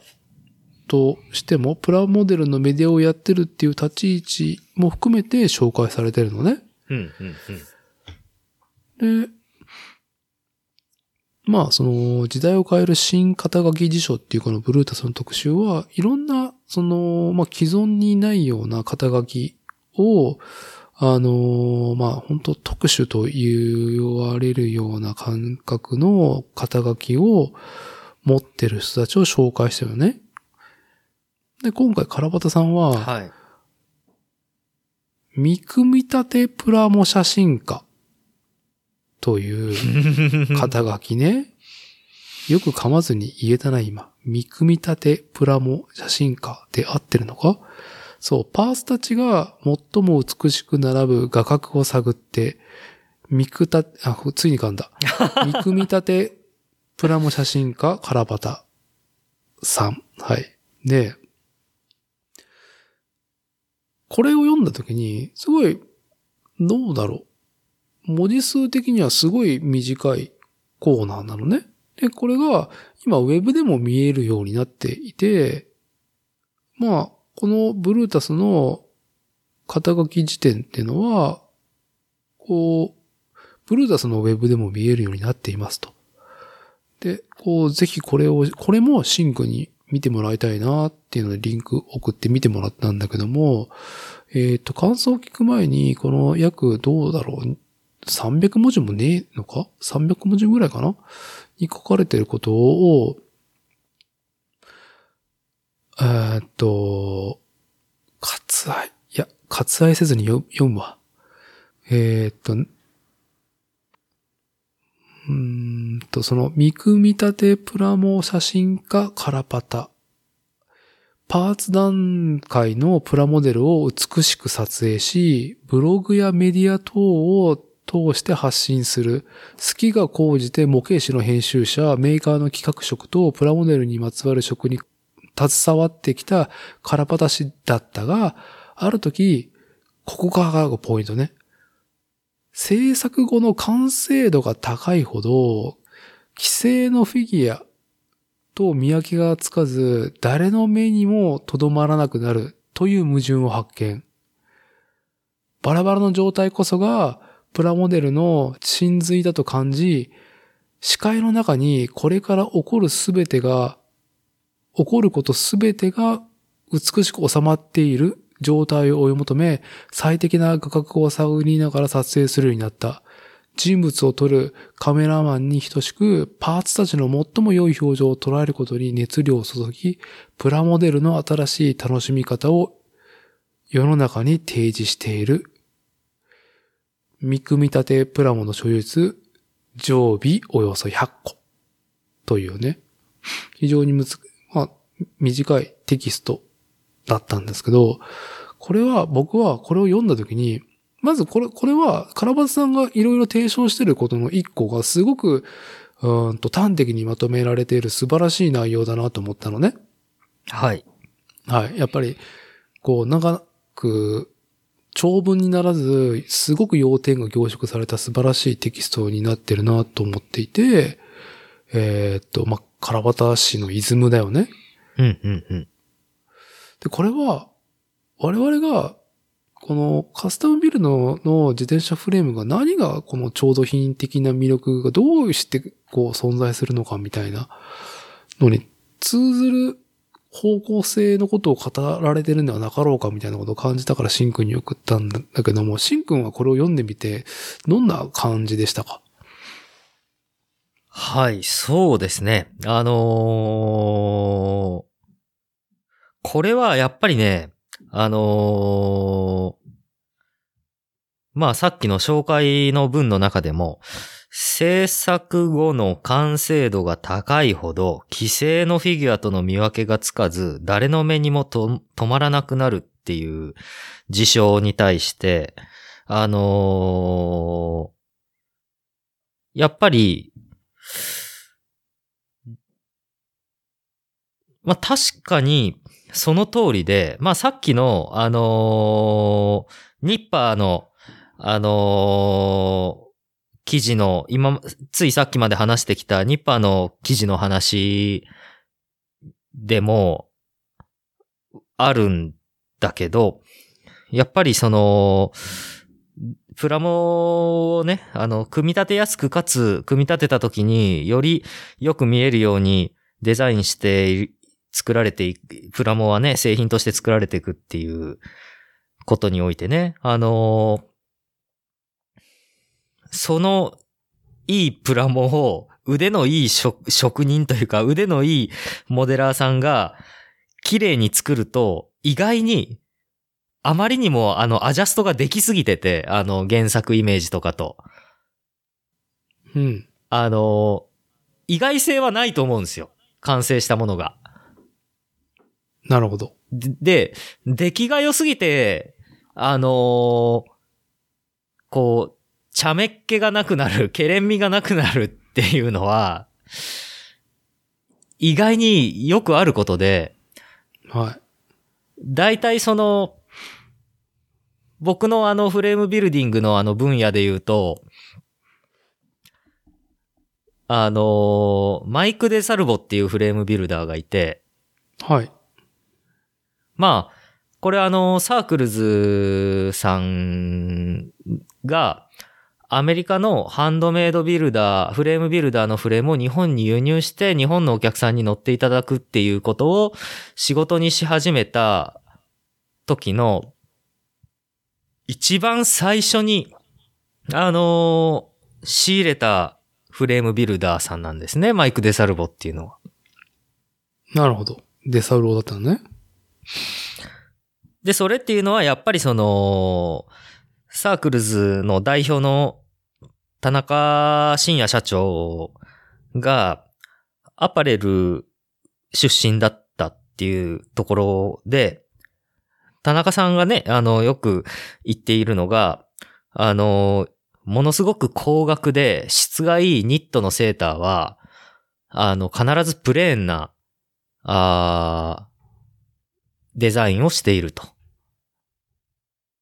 はい。いうのに通じるものがあるなと思って、思いました。うーん。マイク・デ・サルボのフレームは、パイプを切ってくっつけただけのフレームなんですよね。はい。あの、実は、は新服部製作所の新のフレームも、結構今までの9年間っていうのはそういう風でした。なるほど。これ逆に言うと、台湾のメーカーさんで量産されたフレームと、同じ製作過程を経て作られているうんっていうと語弊があるな。あの、見た目は全く一緒です。ある意味で。はい。丸いパイプを切って、ティグ溶接でくっつけたロードバイクのフレームです。デサルボのも、私ののも、台湾のものも。差分を感じにくいと。はい。本当に一般の人は。そういうことです。だけど、やっぱり、あのー違うんですよね。違うと。で、自転車の幸いなところというのは、乗り物ですんで、おう乗れるんですよ。はい。体感があると。はい。あのープラス、あの、作家性の話をね、あの、一旦こう、ある、今の段階でのこう答えを出したときに、あの、私が言った言葉で、あの、自転車っていうのは乗ることができる人体系家具であるっていう、はい。人体家具。はい。そういうことを踏まえると、あの、自転車のオーダーメイドのフレームが、あの、ある意味、作り手にとって、あの、幸いなことというのは、プラモに比べると幸いだなと思う、ラッキーだなと思うことが、やっぱり、物ができて眺めてもらった後に、乗ってもらって、身体的に経験してもらえるという、フィジカルな体験をしてもらえるというところは非常に、あのー利点というか、いい点なんですね。うん。やっぱり、はいあの、シンプルに、あまりこう、変わったことをせずに、ただただ実直に、あの、パイプを選んで、なるべくこう、精度がいいように作ってある自転車フレームっていうのは、やっぱり乗るとね、あのーすごくこう、スムーズだとか、よく進むなとか、乗り心地いいなとか、やっぱりそういうものはね、感じるものなので、やっぱりその、あのー完成した後、乗れるっていう意味は、意味では、あの自転車のオーダーメイドっていうのは、ありがたいな、ラッキーだなっていうのは今この記事を読んで思ってたとこです。はい。なるほど。はい。それを踏まえて、どうだろう？なんだろう？その、ちょうど品としての自転車フレームということに、なんかその結びつくような、というか、まあ、その佇まい自体にも魅力が生まれるじゃないですか。ただ、フレームあ、を見た目にね。くっつけただけうんはい。くっつけただけであるっていう、その、ね、こう、その工程の説明は何も間違ってないからさ、うんうんうん。その工程の説明すると、フレームビルダー、作家が作るものと、台湾の工場で大量生産されてるものに大きな差はない。じゃないの？その言葉尻だけだとっていう風になる中で、んはい。あ、うん、全然そ、うん、これ、でも、うーん、説明すると、そうですね。あ、でもそうだ、またさっきのニッパーの記事に戻るんですね。そうすると。ほう。あのー、ロボットの、あのー、既製品のプラモ買ってきて、そのプラモもなかなかに優れた、ね、プラモなんだけど、そこにこうちょっと手を加えて、うんこの兜のところの穴開けドリルで自分で穴開けて、されてましたね。成形され,、されてましたよね。で、うん私もプラモ自分ではあんまやらないんで、あのー正直、最初の買ってきた時の写真と、後の穴開けた時の写真をうん。3秒ずつ見た時に気づかなかったですよ、やっぱり違いに。なるほど。だけど、もう一回じっくり見たらやっぱ違いが分かったんですよね。うん、うん。あ、ここに穴開けてて、ここの穴の大きさを調整してたんだってことが分かるわけですよ。うん、うん。やっぱそういうモディファイっていうのはカスタムバイクのフレームビルダーは、さっき言ったように私のシンプルなフレームやデサルボのシンプルなフレームにも施されてますし、まあ、その、実はねっていう言葉が合ってるかどうか、ちょっと今難しいなと思ったんだけど、まあ、その観測、パッと見観測しにくいと言ったらいいのか、なんだろうね。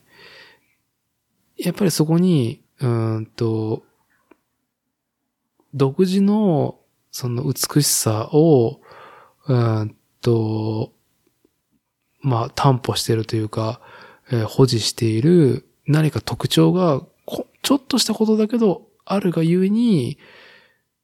大量生産品、既製品とは違うものになってるってことなのかな？はい、そうです。あの、佇まいの、やっぱりこう、違いっていうのは、あのこう、これちょっとあんまり語ると、あのリスナーさんがパッと聞いてわからない感じになっちゃうんですけど、あのまあ、私とかデサルボが作るティグ溶接のフレームに関して言うと、例えば、あのーまあ、シートポストが入るシートチューブっていうパイプがあるんですけど、うん。シートチューブの、あのーてっぺんから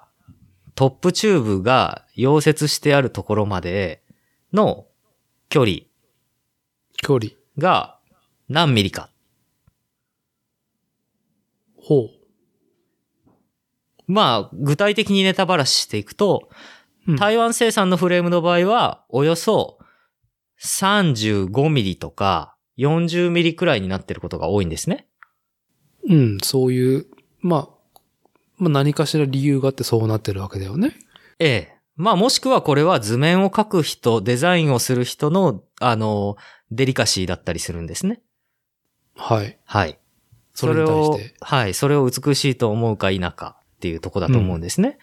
うん。だけれども、やっぱり私とか、マイク・デザルボだとか、あとは、あの、クリス・キングが作っていたフレームのシエロ。シエロ。はい美しいフレームですね。はい。だとかっていうのは、そこを35ミリ、40ミリにせずに、25ミリだとか23ミリにしていくわけですね。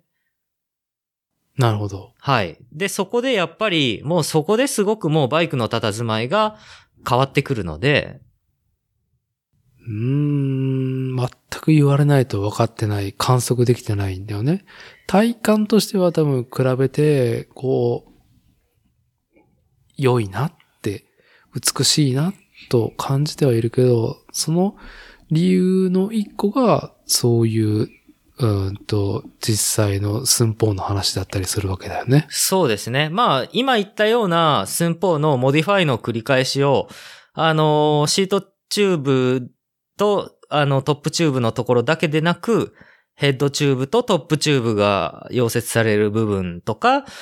ヘッドチューブとダウンチューブが溶接される部分ですとか、まあ、あとは、あの、シートステーが、あの、シートチューブにつくときに、あの、シートチューブのシートポストとの境目のてっぺんから、あの、何ミリのところにシートステーが溶接されているかっていうところで、やっぱり、あの、バイクの佇まいが変わってくるので、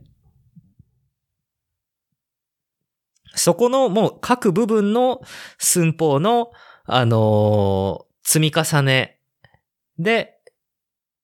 やっぱりバイクの佇まいが変わってくると。で、そのやっぱりその各部分の、あのー積み重ねで、あの、まあね、あの、調度品だとか、あの、見ていて、あの、気持ちが嬉しくなるような、楽しくなるとか豊かになるようなバイクの佇まいっていうのを一生懸命、あの、こんな些細なことだけど、あの、一本一本考えて作り出されていくのが、やっぱりカスタムメイドのフレームなんですよっていう、そこがやっぱりこう、違うところなんですよね。なるほどね。今ね、はい。もう、まあ、リスナーさんもね、熱心なリスナーさんは今、いろいろその今、シンくんの話を聞きながら、その寸法のイメージをされていく中で、僕も、シンくんの今の寸法の話は、まあ、概要は全然アウトラインは理解してるし、何か分かりやすいことないかなって、比喩できるものないかなってさ、考えてたんですよ。出た結果が、女子高生のスカートの丈とソックスの長さというね。ああ、まあ、いや、一緒だと思います。はい。はい。時代によって、ええやっぱり、私が現役中学生、高校生の時は、まだ、ギリギリ、ロングスカートが、ね、ステータスだったと。そっから超ミニになったりとか、要は、スカートの丈の長さと、ソックスの長さうんうんうん。どんだけ足が出てるかっていうのは、まあ、ルーズソックスだったりとか、あーと、なんだ？黒ス、黒ソックスになったりとか、うん。スカートの丈もそれに合わせて、こう、センチ単位で、こうね、美学がこう変力する中で、全く僕はウォッチしないけど最近知った情報で、今黒の短いソックスがステータスなんだっていうのを知ったばっかりなんですよ。ほう。短いソックスなんですね。はい。まあ、こんな地方都市にさ、はい。住んでる我々じゃないですか。うん。そんな女子高生のトレンドなんかさ、全く観測できないじゃん。最近女子高生っていうのをもう見たことがないですけどね。服部製作所のね、あの前はね、実はね、高校のね、通学路なんだけど、うん。みんなね、ママチャリでこう、朝、朝夕通っていくんですが、残念ながらね、あの、いや、残念ながら、いや、ま、うん、残、僕としては残念なんだけど、あの、工業高校なんでね、やっぱりね、男の子がまだほとんどなんですよ。はい。残念。うん。なのでね、女子高生っていうものをこのコロナ禍に入ってから、見たことがないぐらいの勢いです。はい。はい日本が誇るアイコンの一つ、女子高生。はい。ね地方都市の、やっぱりね、あ津波？いや、津波じゃないな。やっぱりその、文化の壁ですよね、これは。うん地方が抱える。えー女子高生のトレンドを観測できない。格差ですね、本当にね。格差だね。うん格差たまたま何かをきっかけに僕はそれをちょっと調べて、へーってなったんですけども。はい。あのーすすいません。僕が今比喩しようとしたものはこんなものでしたっていう紹介で、話をも、はい。話を戻すと、うん。なるほど。まあ、そうやって、こう、目に見えない寸法が、えーっと、内紛していると。えーカスタムビルドの自転車フレームには。うんその魅力を補填しているものは、こう、め、こう、一般の人は感じ得れない寸法の差異があるんですよっていうのがあると。そうですね。はい。なるほど、これがまたね、奥が深いし、あのーやっぱり、これをね、あのーこう、例えばさっき言ったようにシートチューブの溶接位置がこう、25ミリだからすごいんだとか、45ミリだからさ、いや30ミリ、あーごめんなさい、35ミリだからダメなんだっていうことではないんだけど、うん。やっぱりそういう努力の中で、こう、ん？なんか違うな、なんか綺麗だなっていう感覚を、あのーあんまり、こう、めちゃくちゃ、あの、マニアックな人じゃなくても、こう、要は結果を出したいので、結果が全てとは言わないけど、やっぱり、んなんかすごい綺麗ですねって言ってほしいから、だからやっぱそういうことを積み重ねてるっていう感じですよね。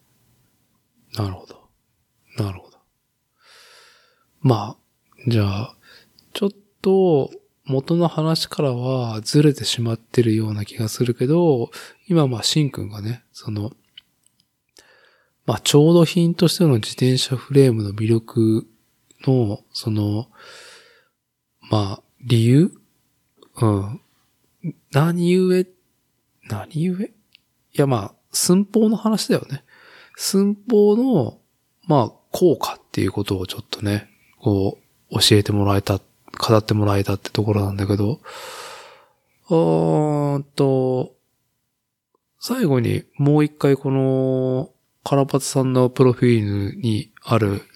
制作後の完成度が高いほど、既成のフィギュアと見分けがつかず、誰の目にもとどまらなくなるという矛盾。ゆえに、もう、組み立ててないプラモデルがプラモデルの真髄ではなかろうかっていうね。もう、さ、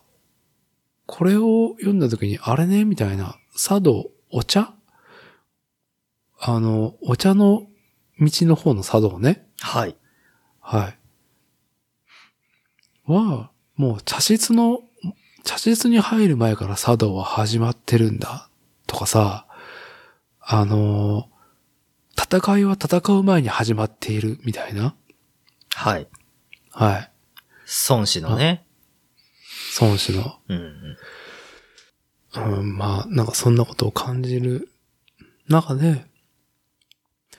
ああ、これはあれだな。もう、かれこれ3、4年前に、シンくんに、あの、ささっと、うんと、ビルディングしてもらった、うんと、新服部製作所のピストフレーム、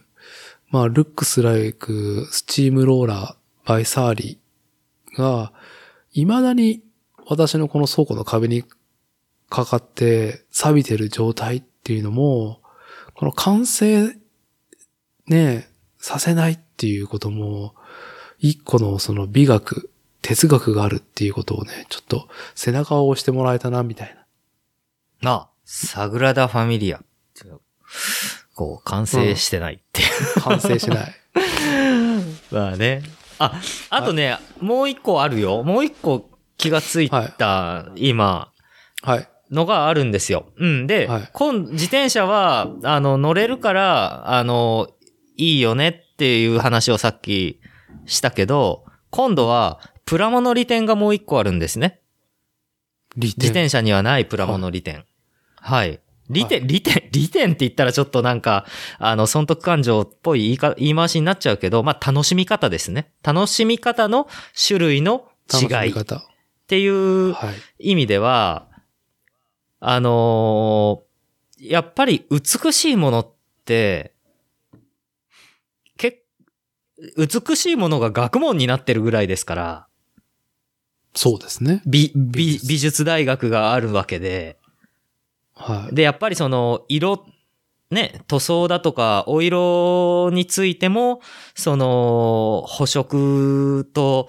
か、原色とかっていう概念がいろいろあって、この色とこの色は合うんだとか、この色とこの色は合わないんだってことは、やっぱもう学問として実際、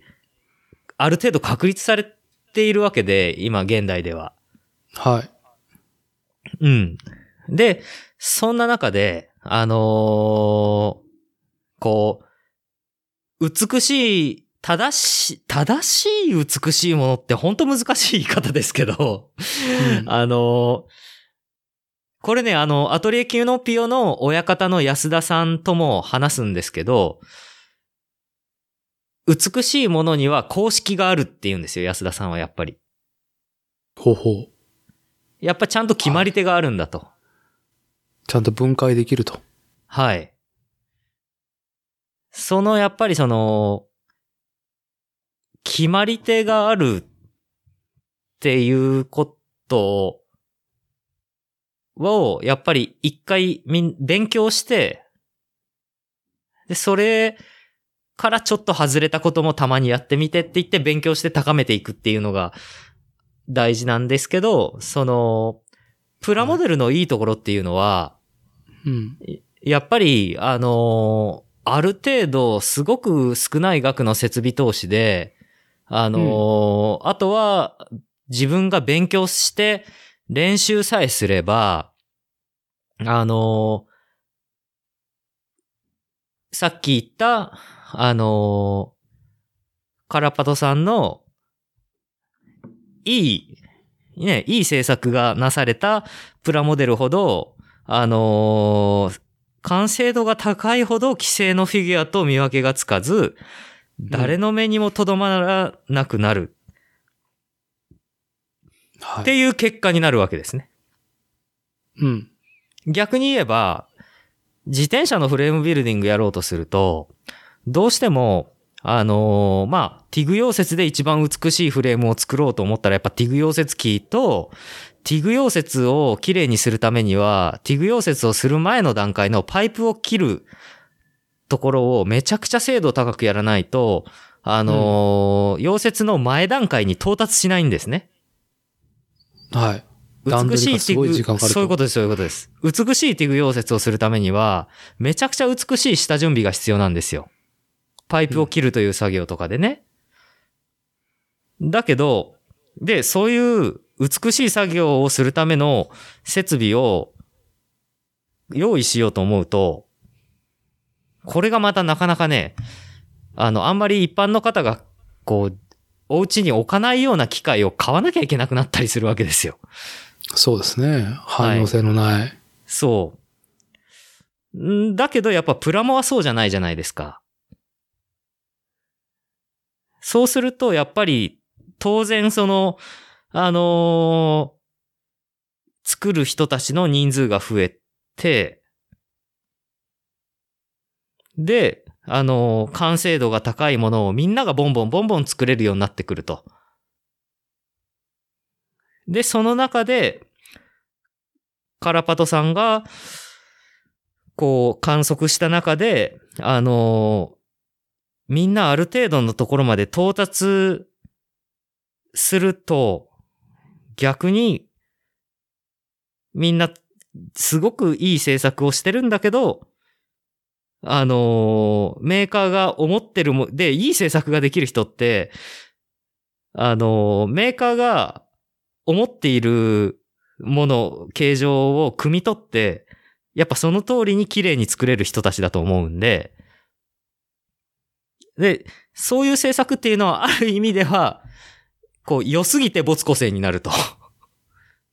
ああ、良すぎて没個性ね。はい。はい。だから逆にそうやって、いいモデラーさんが世の中でアマチュアプロ問わず、いい制作をするモデラーさんがたくさん増えてくれる、くれてる状況なんですよ、きっと。まあ、その、道具の進化、そして、えっと、そもそも素材のキットだったりとか、マテリアルの進化で、お手本とされる目標値を追いやすくなったんだよね。しかもインターネットで、えっと、手法がすごくシェアされやすい状態にもなってるっていうのもあってね。はい。はい。本当そういうことだと思います。で、そうするとね、あのだからこそ、一般の手を動かすモデラーさんたちができない領域に目が行くんですよ、きっと。うん。というのは、できない領域というのは、あのーバラバラで箱から出した状態のプラモが、に美しさを感じちゃうわけですよ。うん。きっと。これ僕、あくまで僕の予測だけど。はい。まあ、それも一個だと思いますし、聞いてて思ったのは、そのやっぱニッパー .com という、その模型メディア、プラモデルメディアが、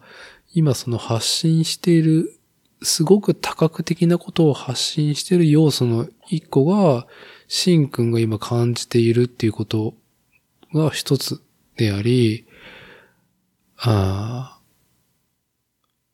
まあ、一つところ、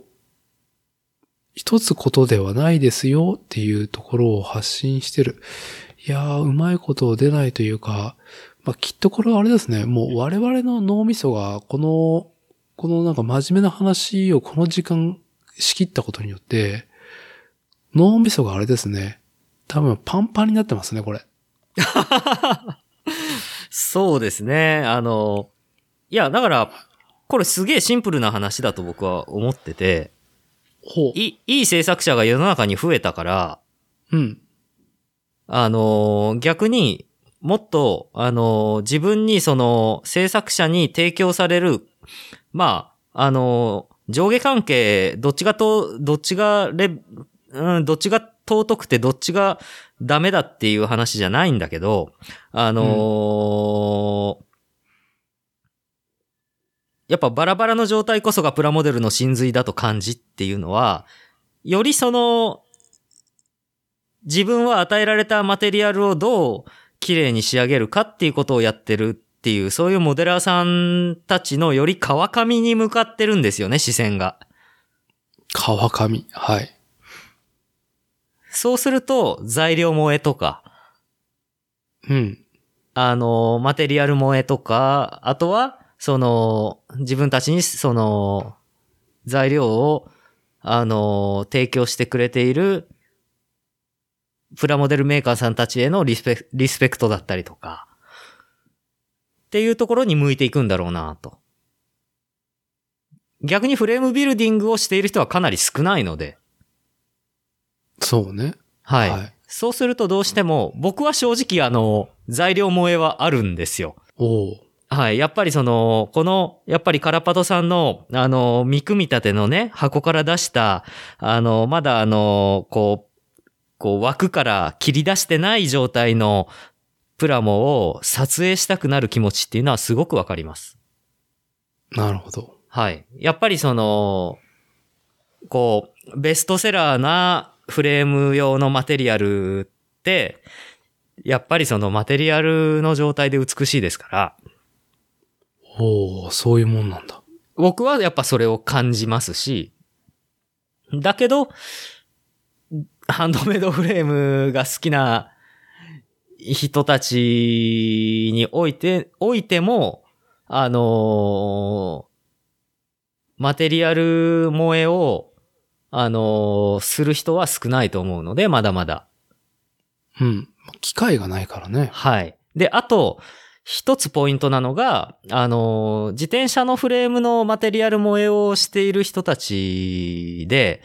例えばその昔からあるフランスの超名作美しいって言われているナベックスっていうラグとかがあるんですけれども、そのナベックスのラグが美しいって言って、ラグだけ持っている一般の人もいらっしゃるんですよ。だけど、その一般の人は、フレームビルディングを自分の手でフレームを一本たりとも作って、作ったことがあるという人はほとんどいないわけです。なるほど。はい。そのアイコンに魅力、それをね、ちょっと保持したいっていう。そういうことですね。まあ、それが悪いとかいいとかいう話ではなく、うん。自分の手で作ってみたからこそ、わかる。マテリアルの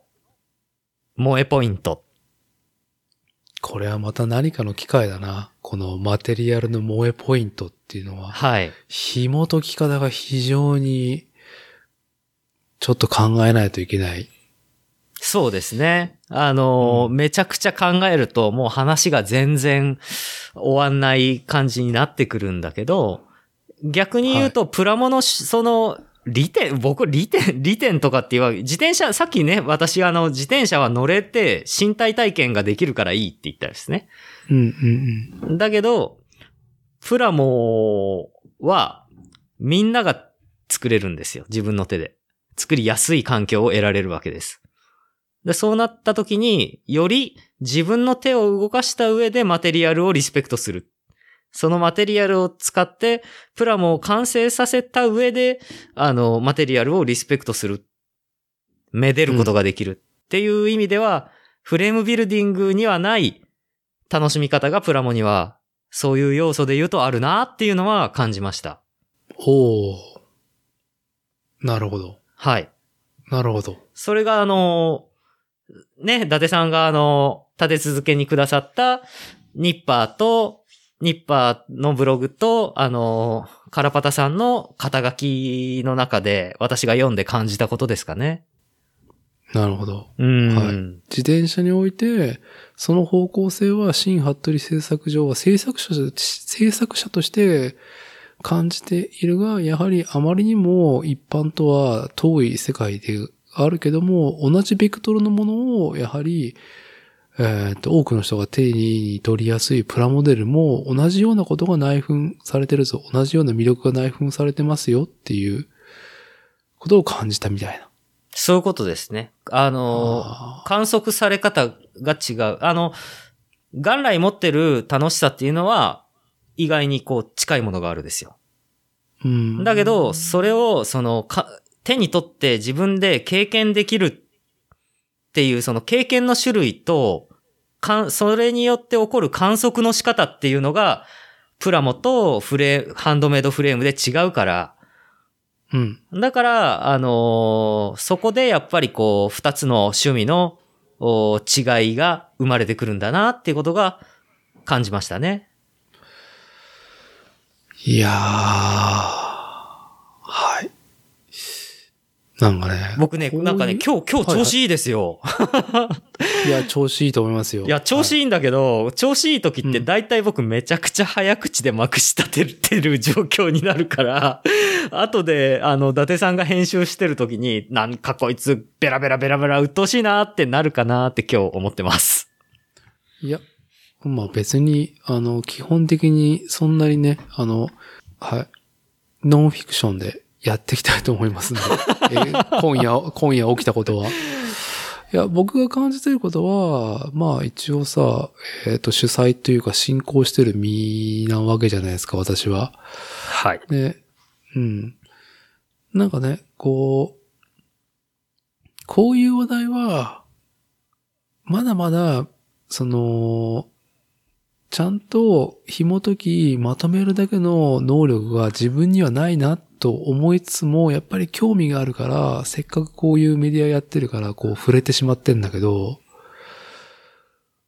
こういう時に何が必要なんだろうと思うのは、最近ちょっと感じてるのは、あの、批判的能力あの、批判批評？批評家精神ってやつですね。あの、どうしてもね、僕もそうだったし、日本だと批判とか批評っていうのはネガティブな、その、捉え、えー、囚われ方されていると思うのね。なんだろう、やっぱ、ある意味、否定していることが起きてしまったりとか、個人攻撃になってしまうような、この語り口になってしまう場合もあるじゃない。批判、批評って。でも、その、美術、芸術が成り立つってのは、その、批判的能力、そこに形作られてるものが一体どういうものなのかっていう紐解く必要があるわけで、それを広く、こう、感じてもらうように、えーっ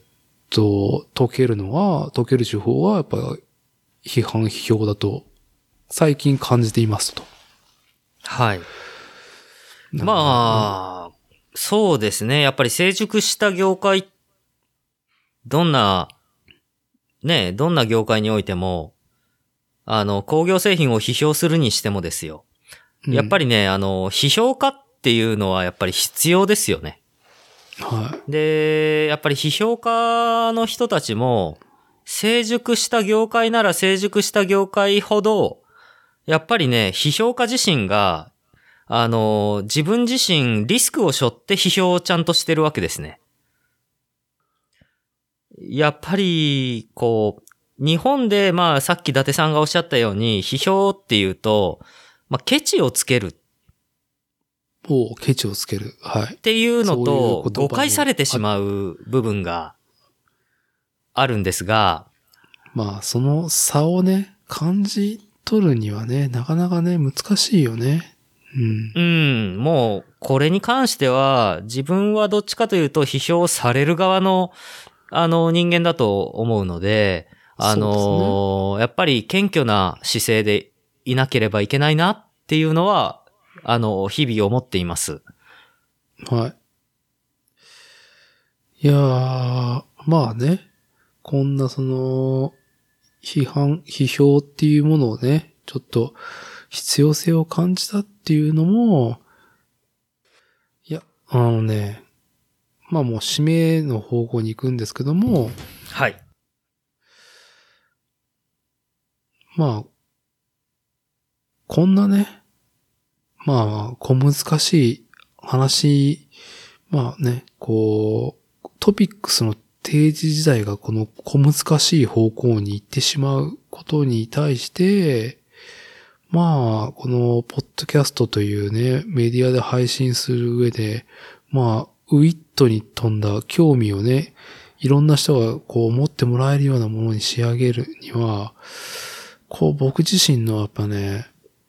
こう、批評、批判的能力もうね、ちょっと高めないといけないなと痛感している今日この頃っていうのを感じたのは、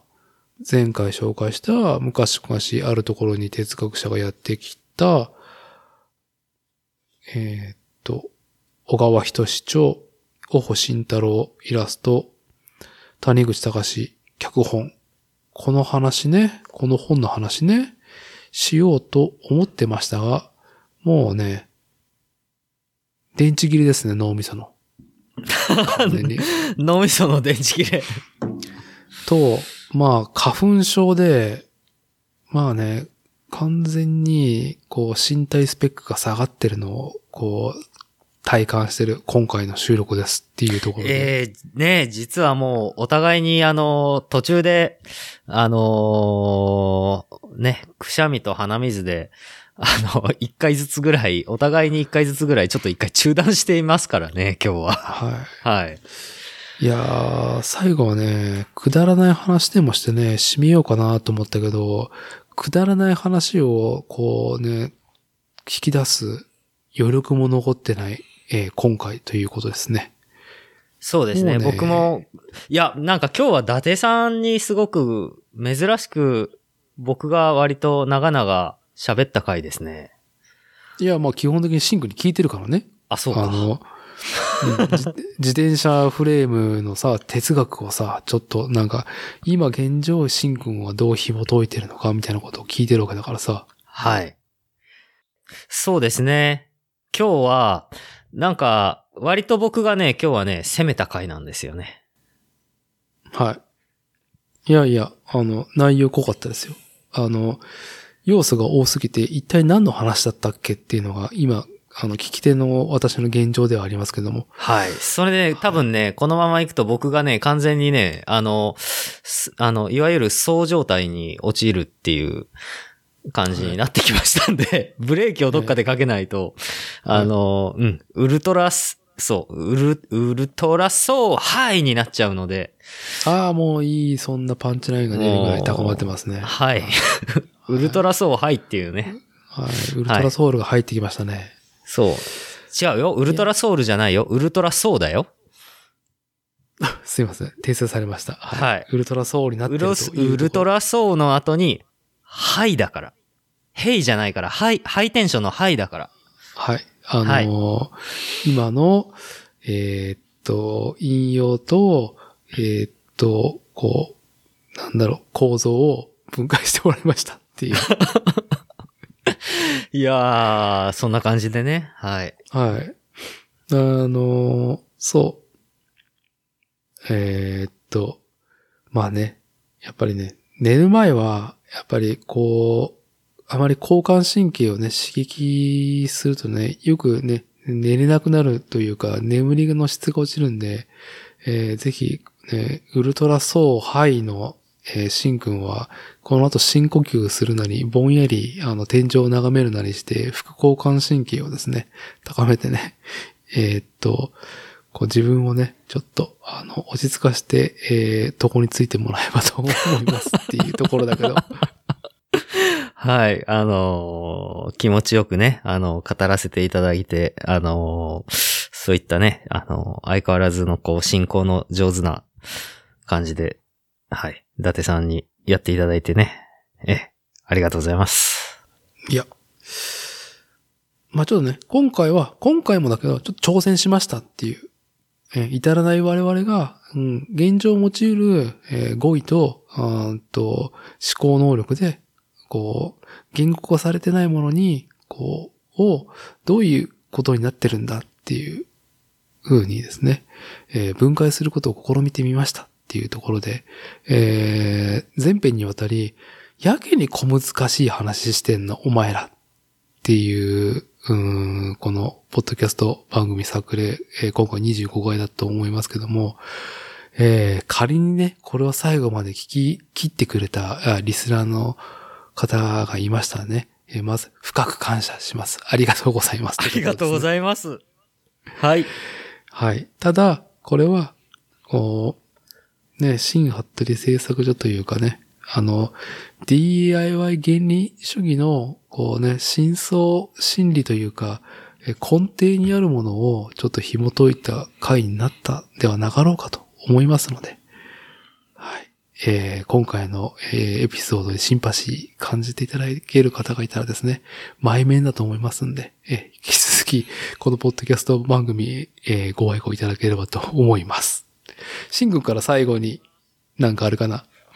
最後に、今日はね、あのー本当にこうね、あの、こんな話をこう、聞いてくださる、伊達さんにも感謝ですし、普段から、あのー聞いてくださってるリスナーさんにも、えっ、と、感謝しておりますっていう、まあ本当それだけですね。はい。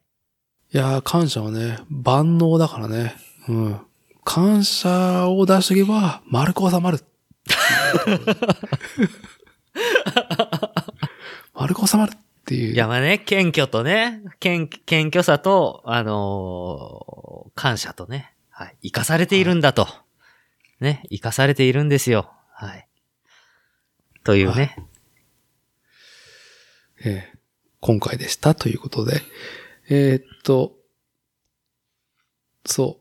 う。今回は、しようと思ったけど全くできなかった、えー昔々あるところに哲学者のやってきたっていう本の紐解きを来週しましょう。はい。とっても楽しい本ですからね。はい。えーっと、まだ手に取ってない方がいたらですね、あ、本当にこれは、えーっと、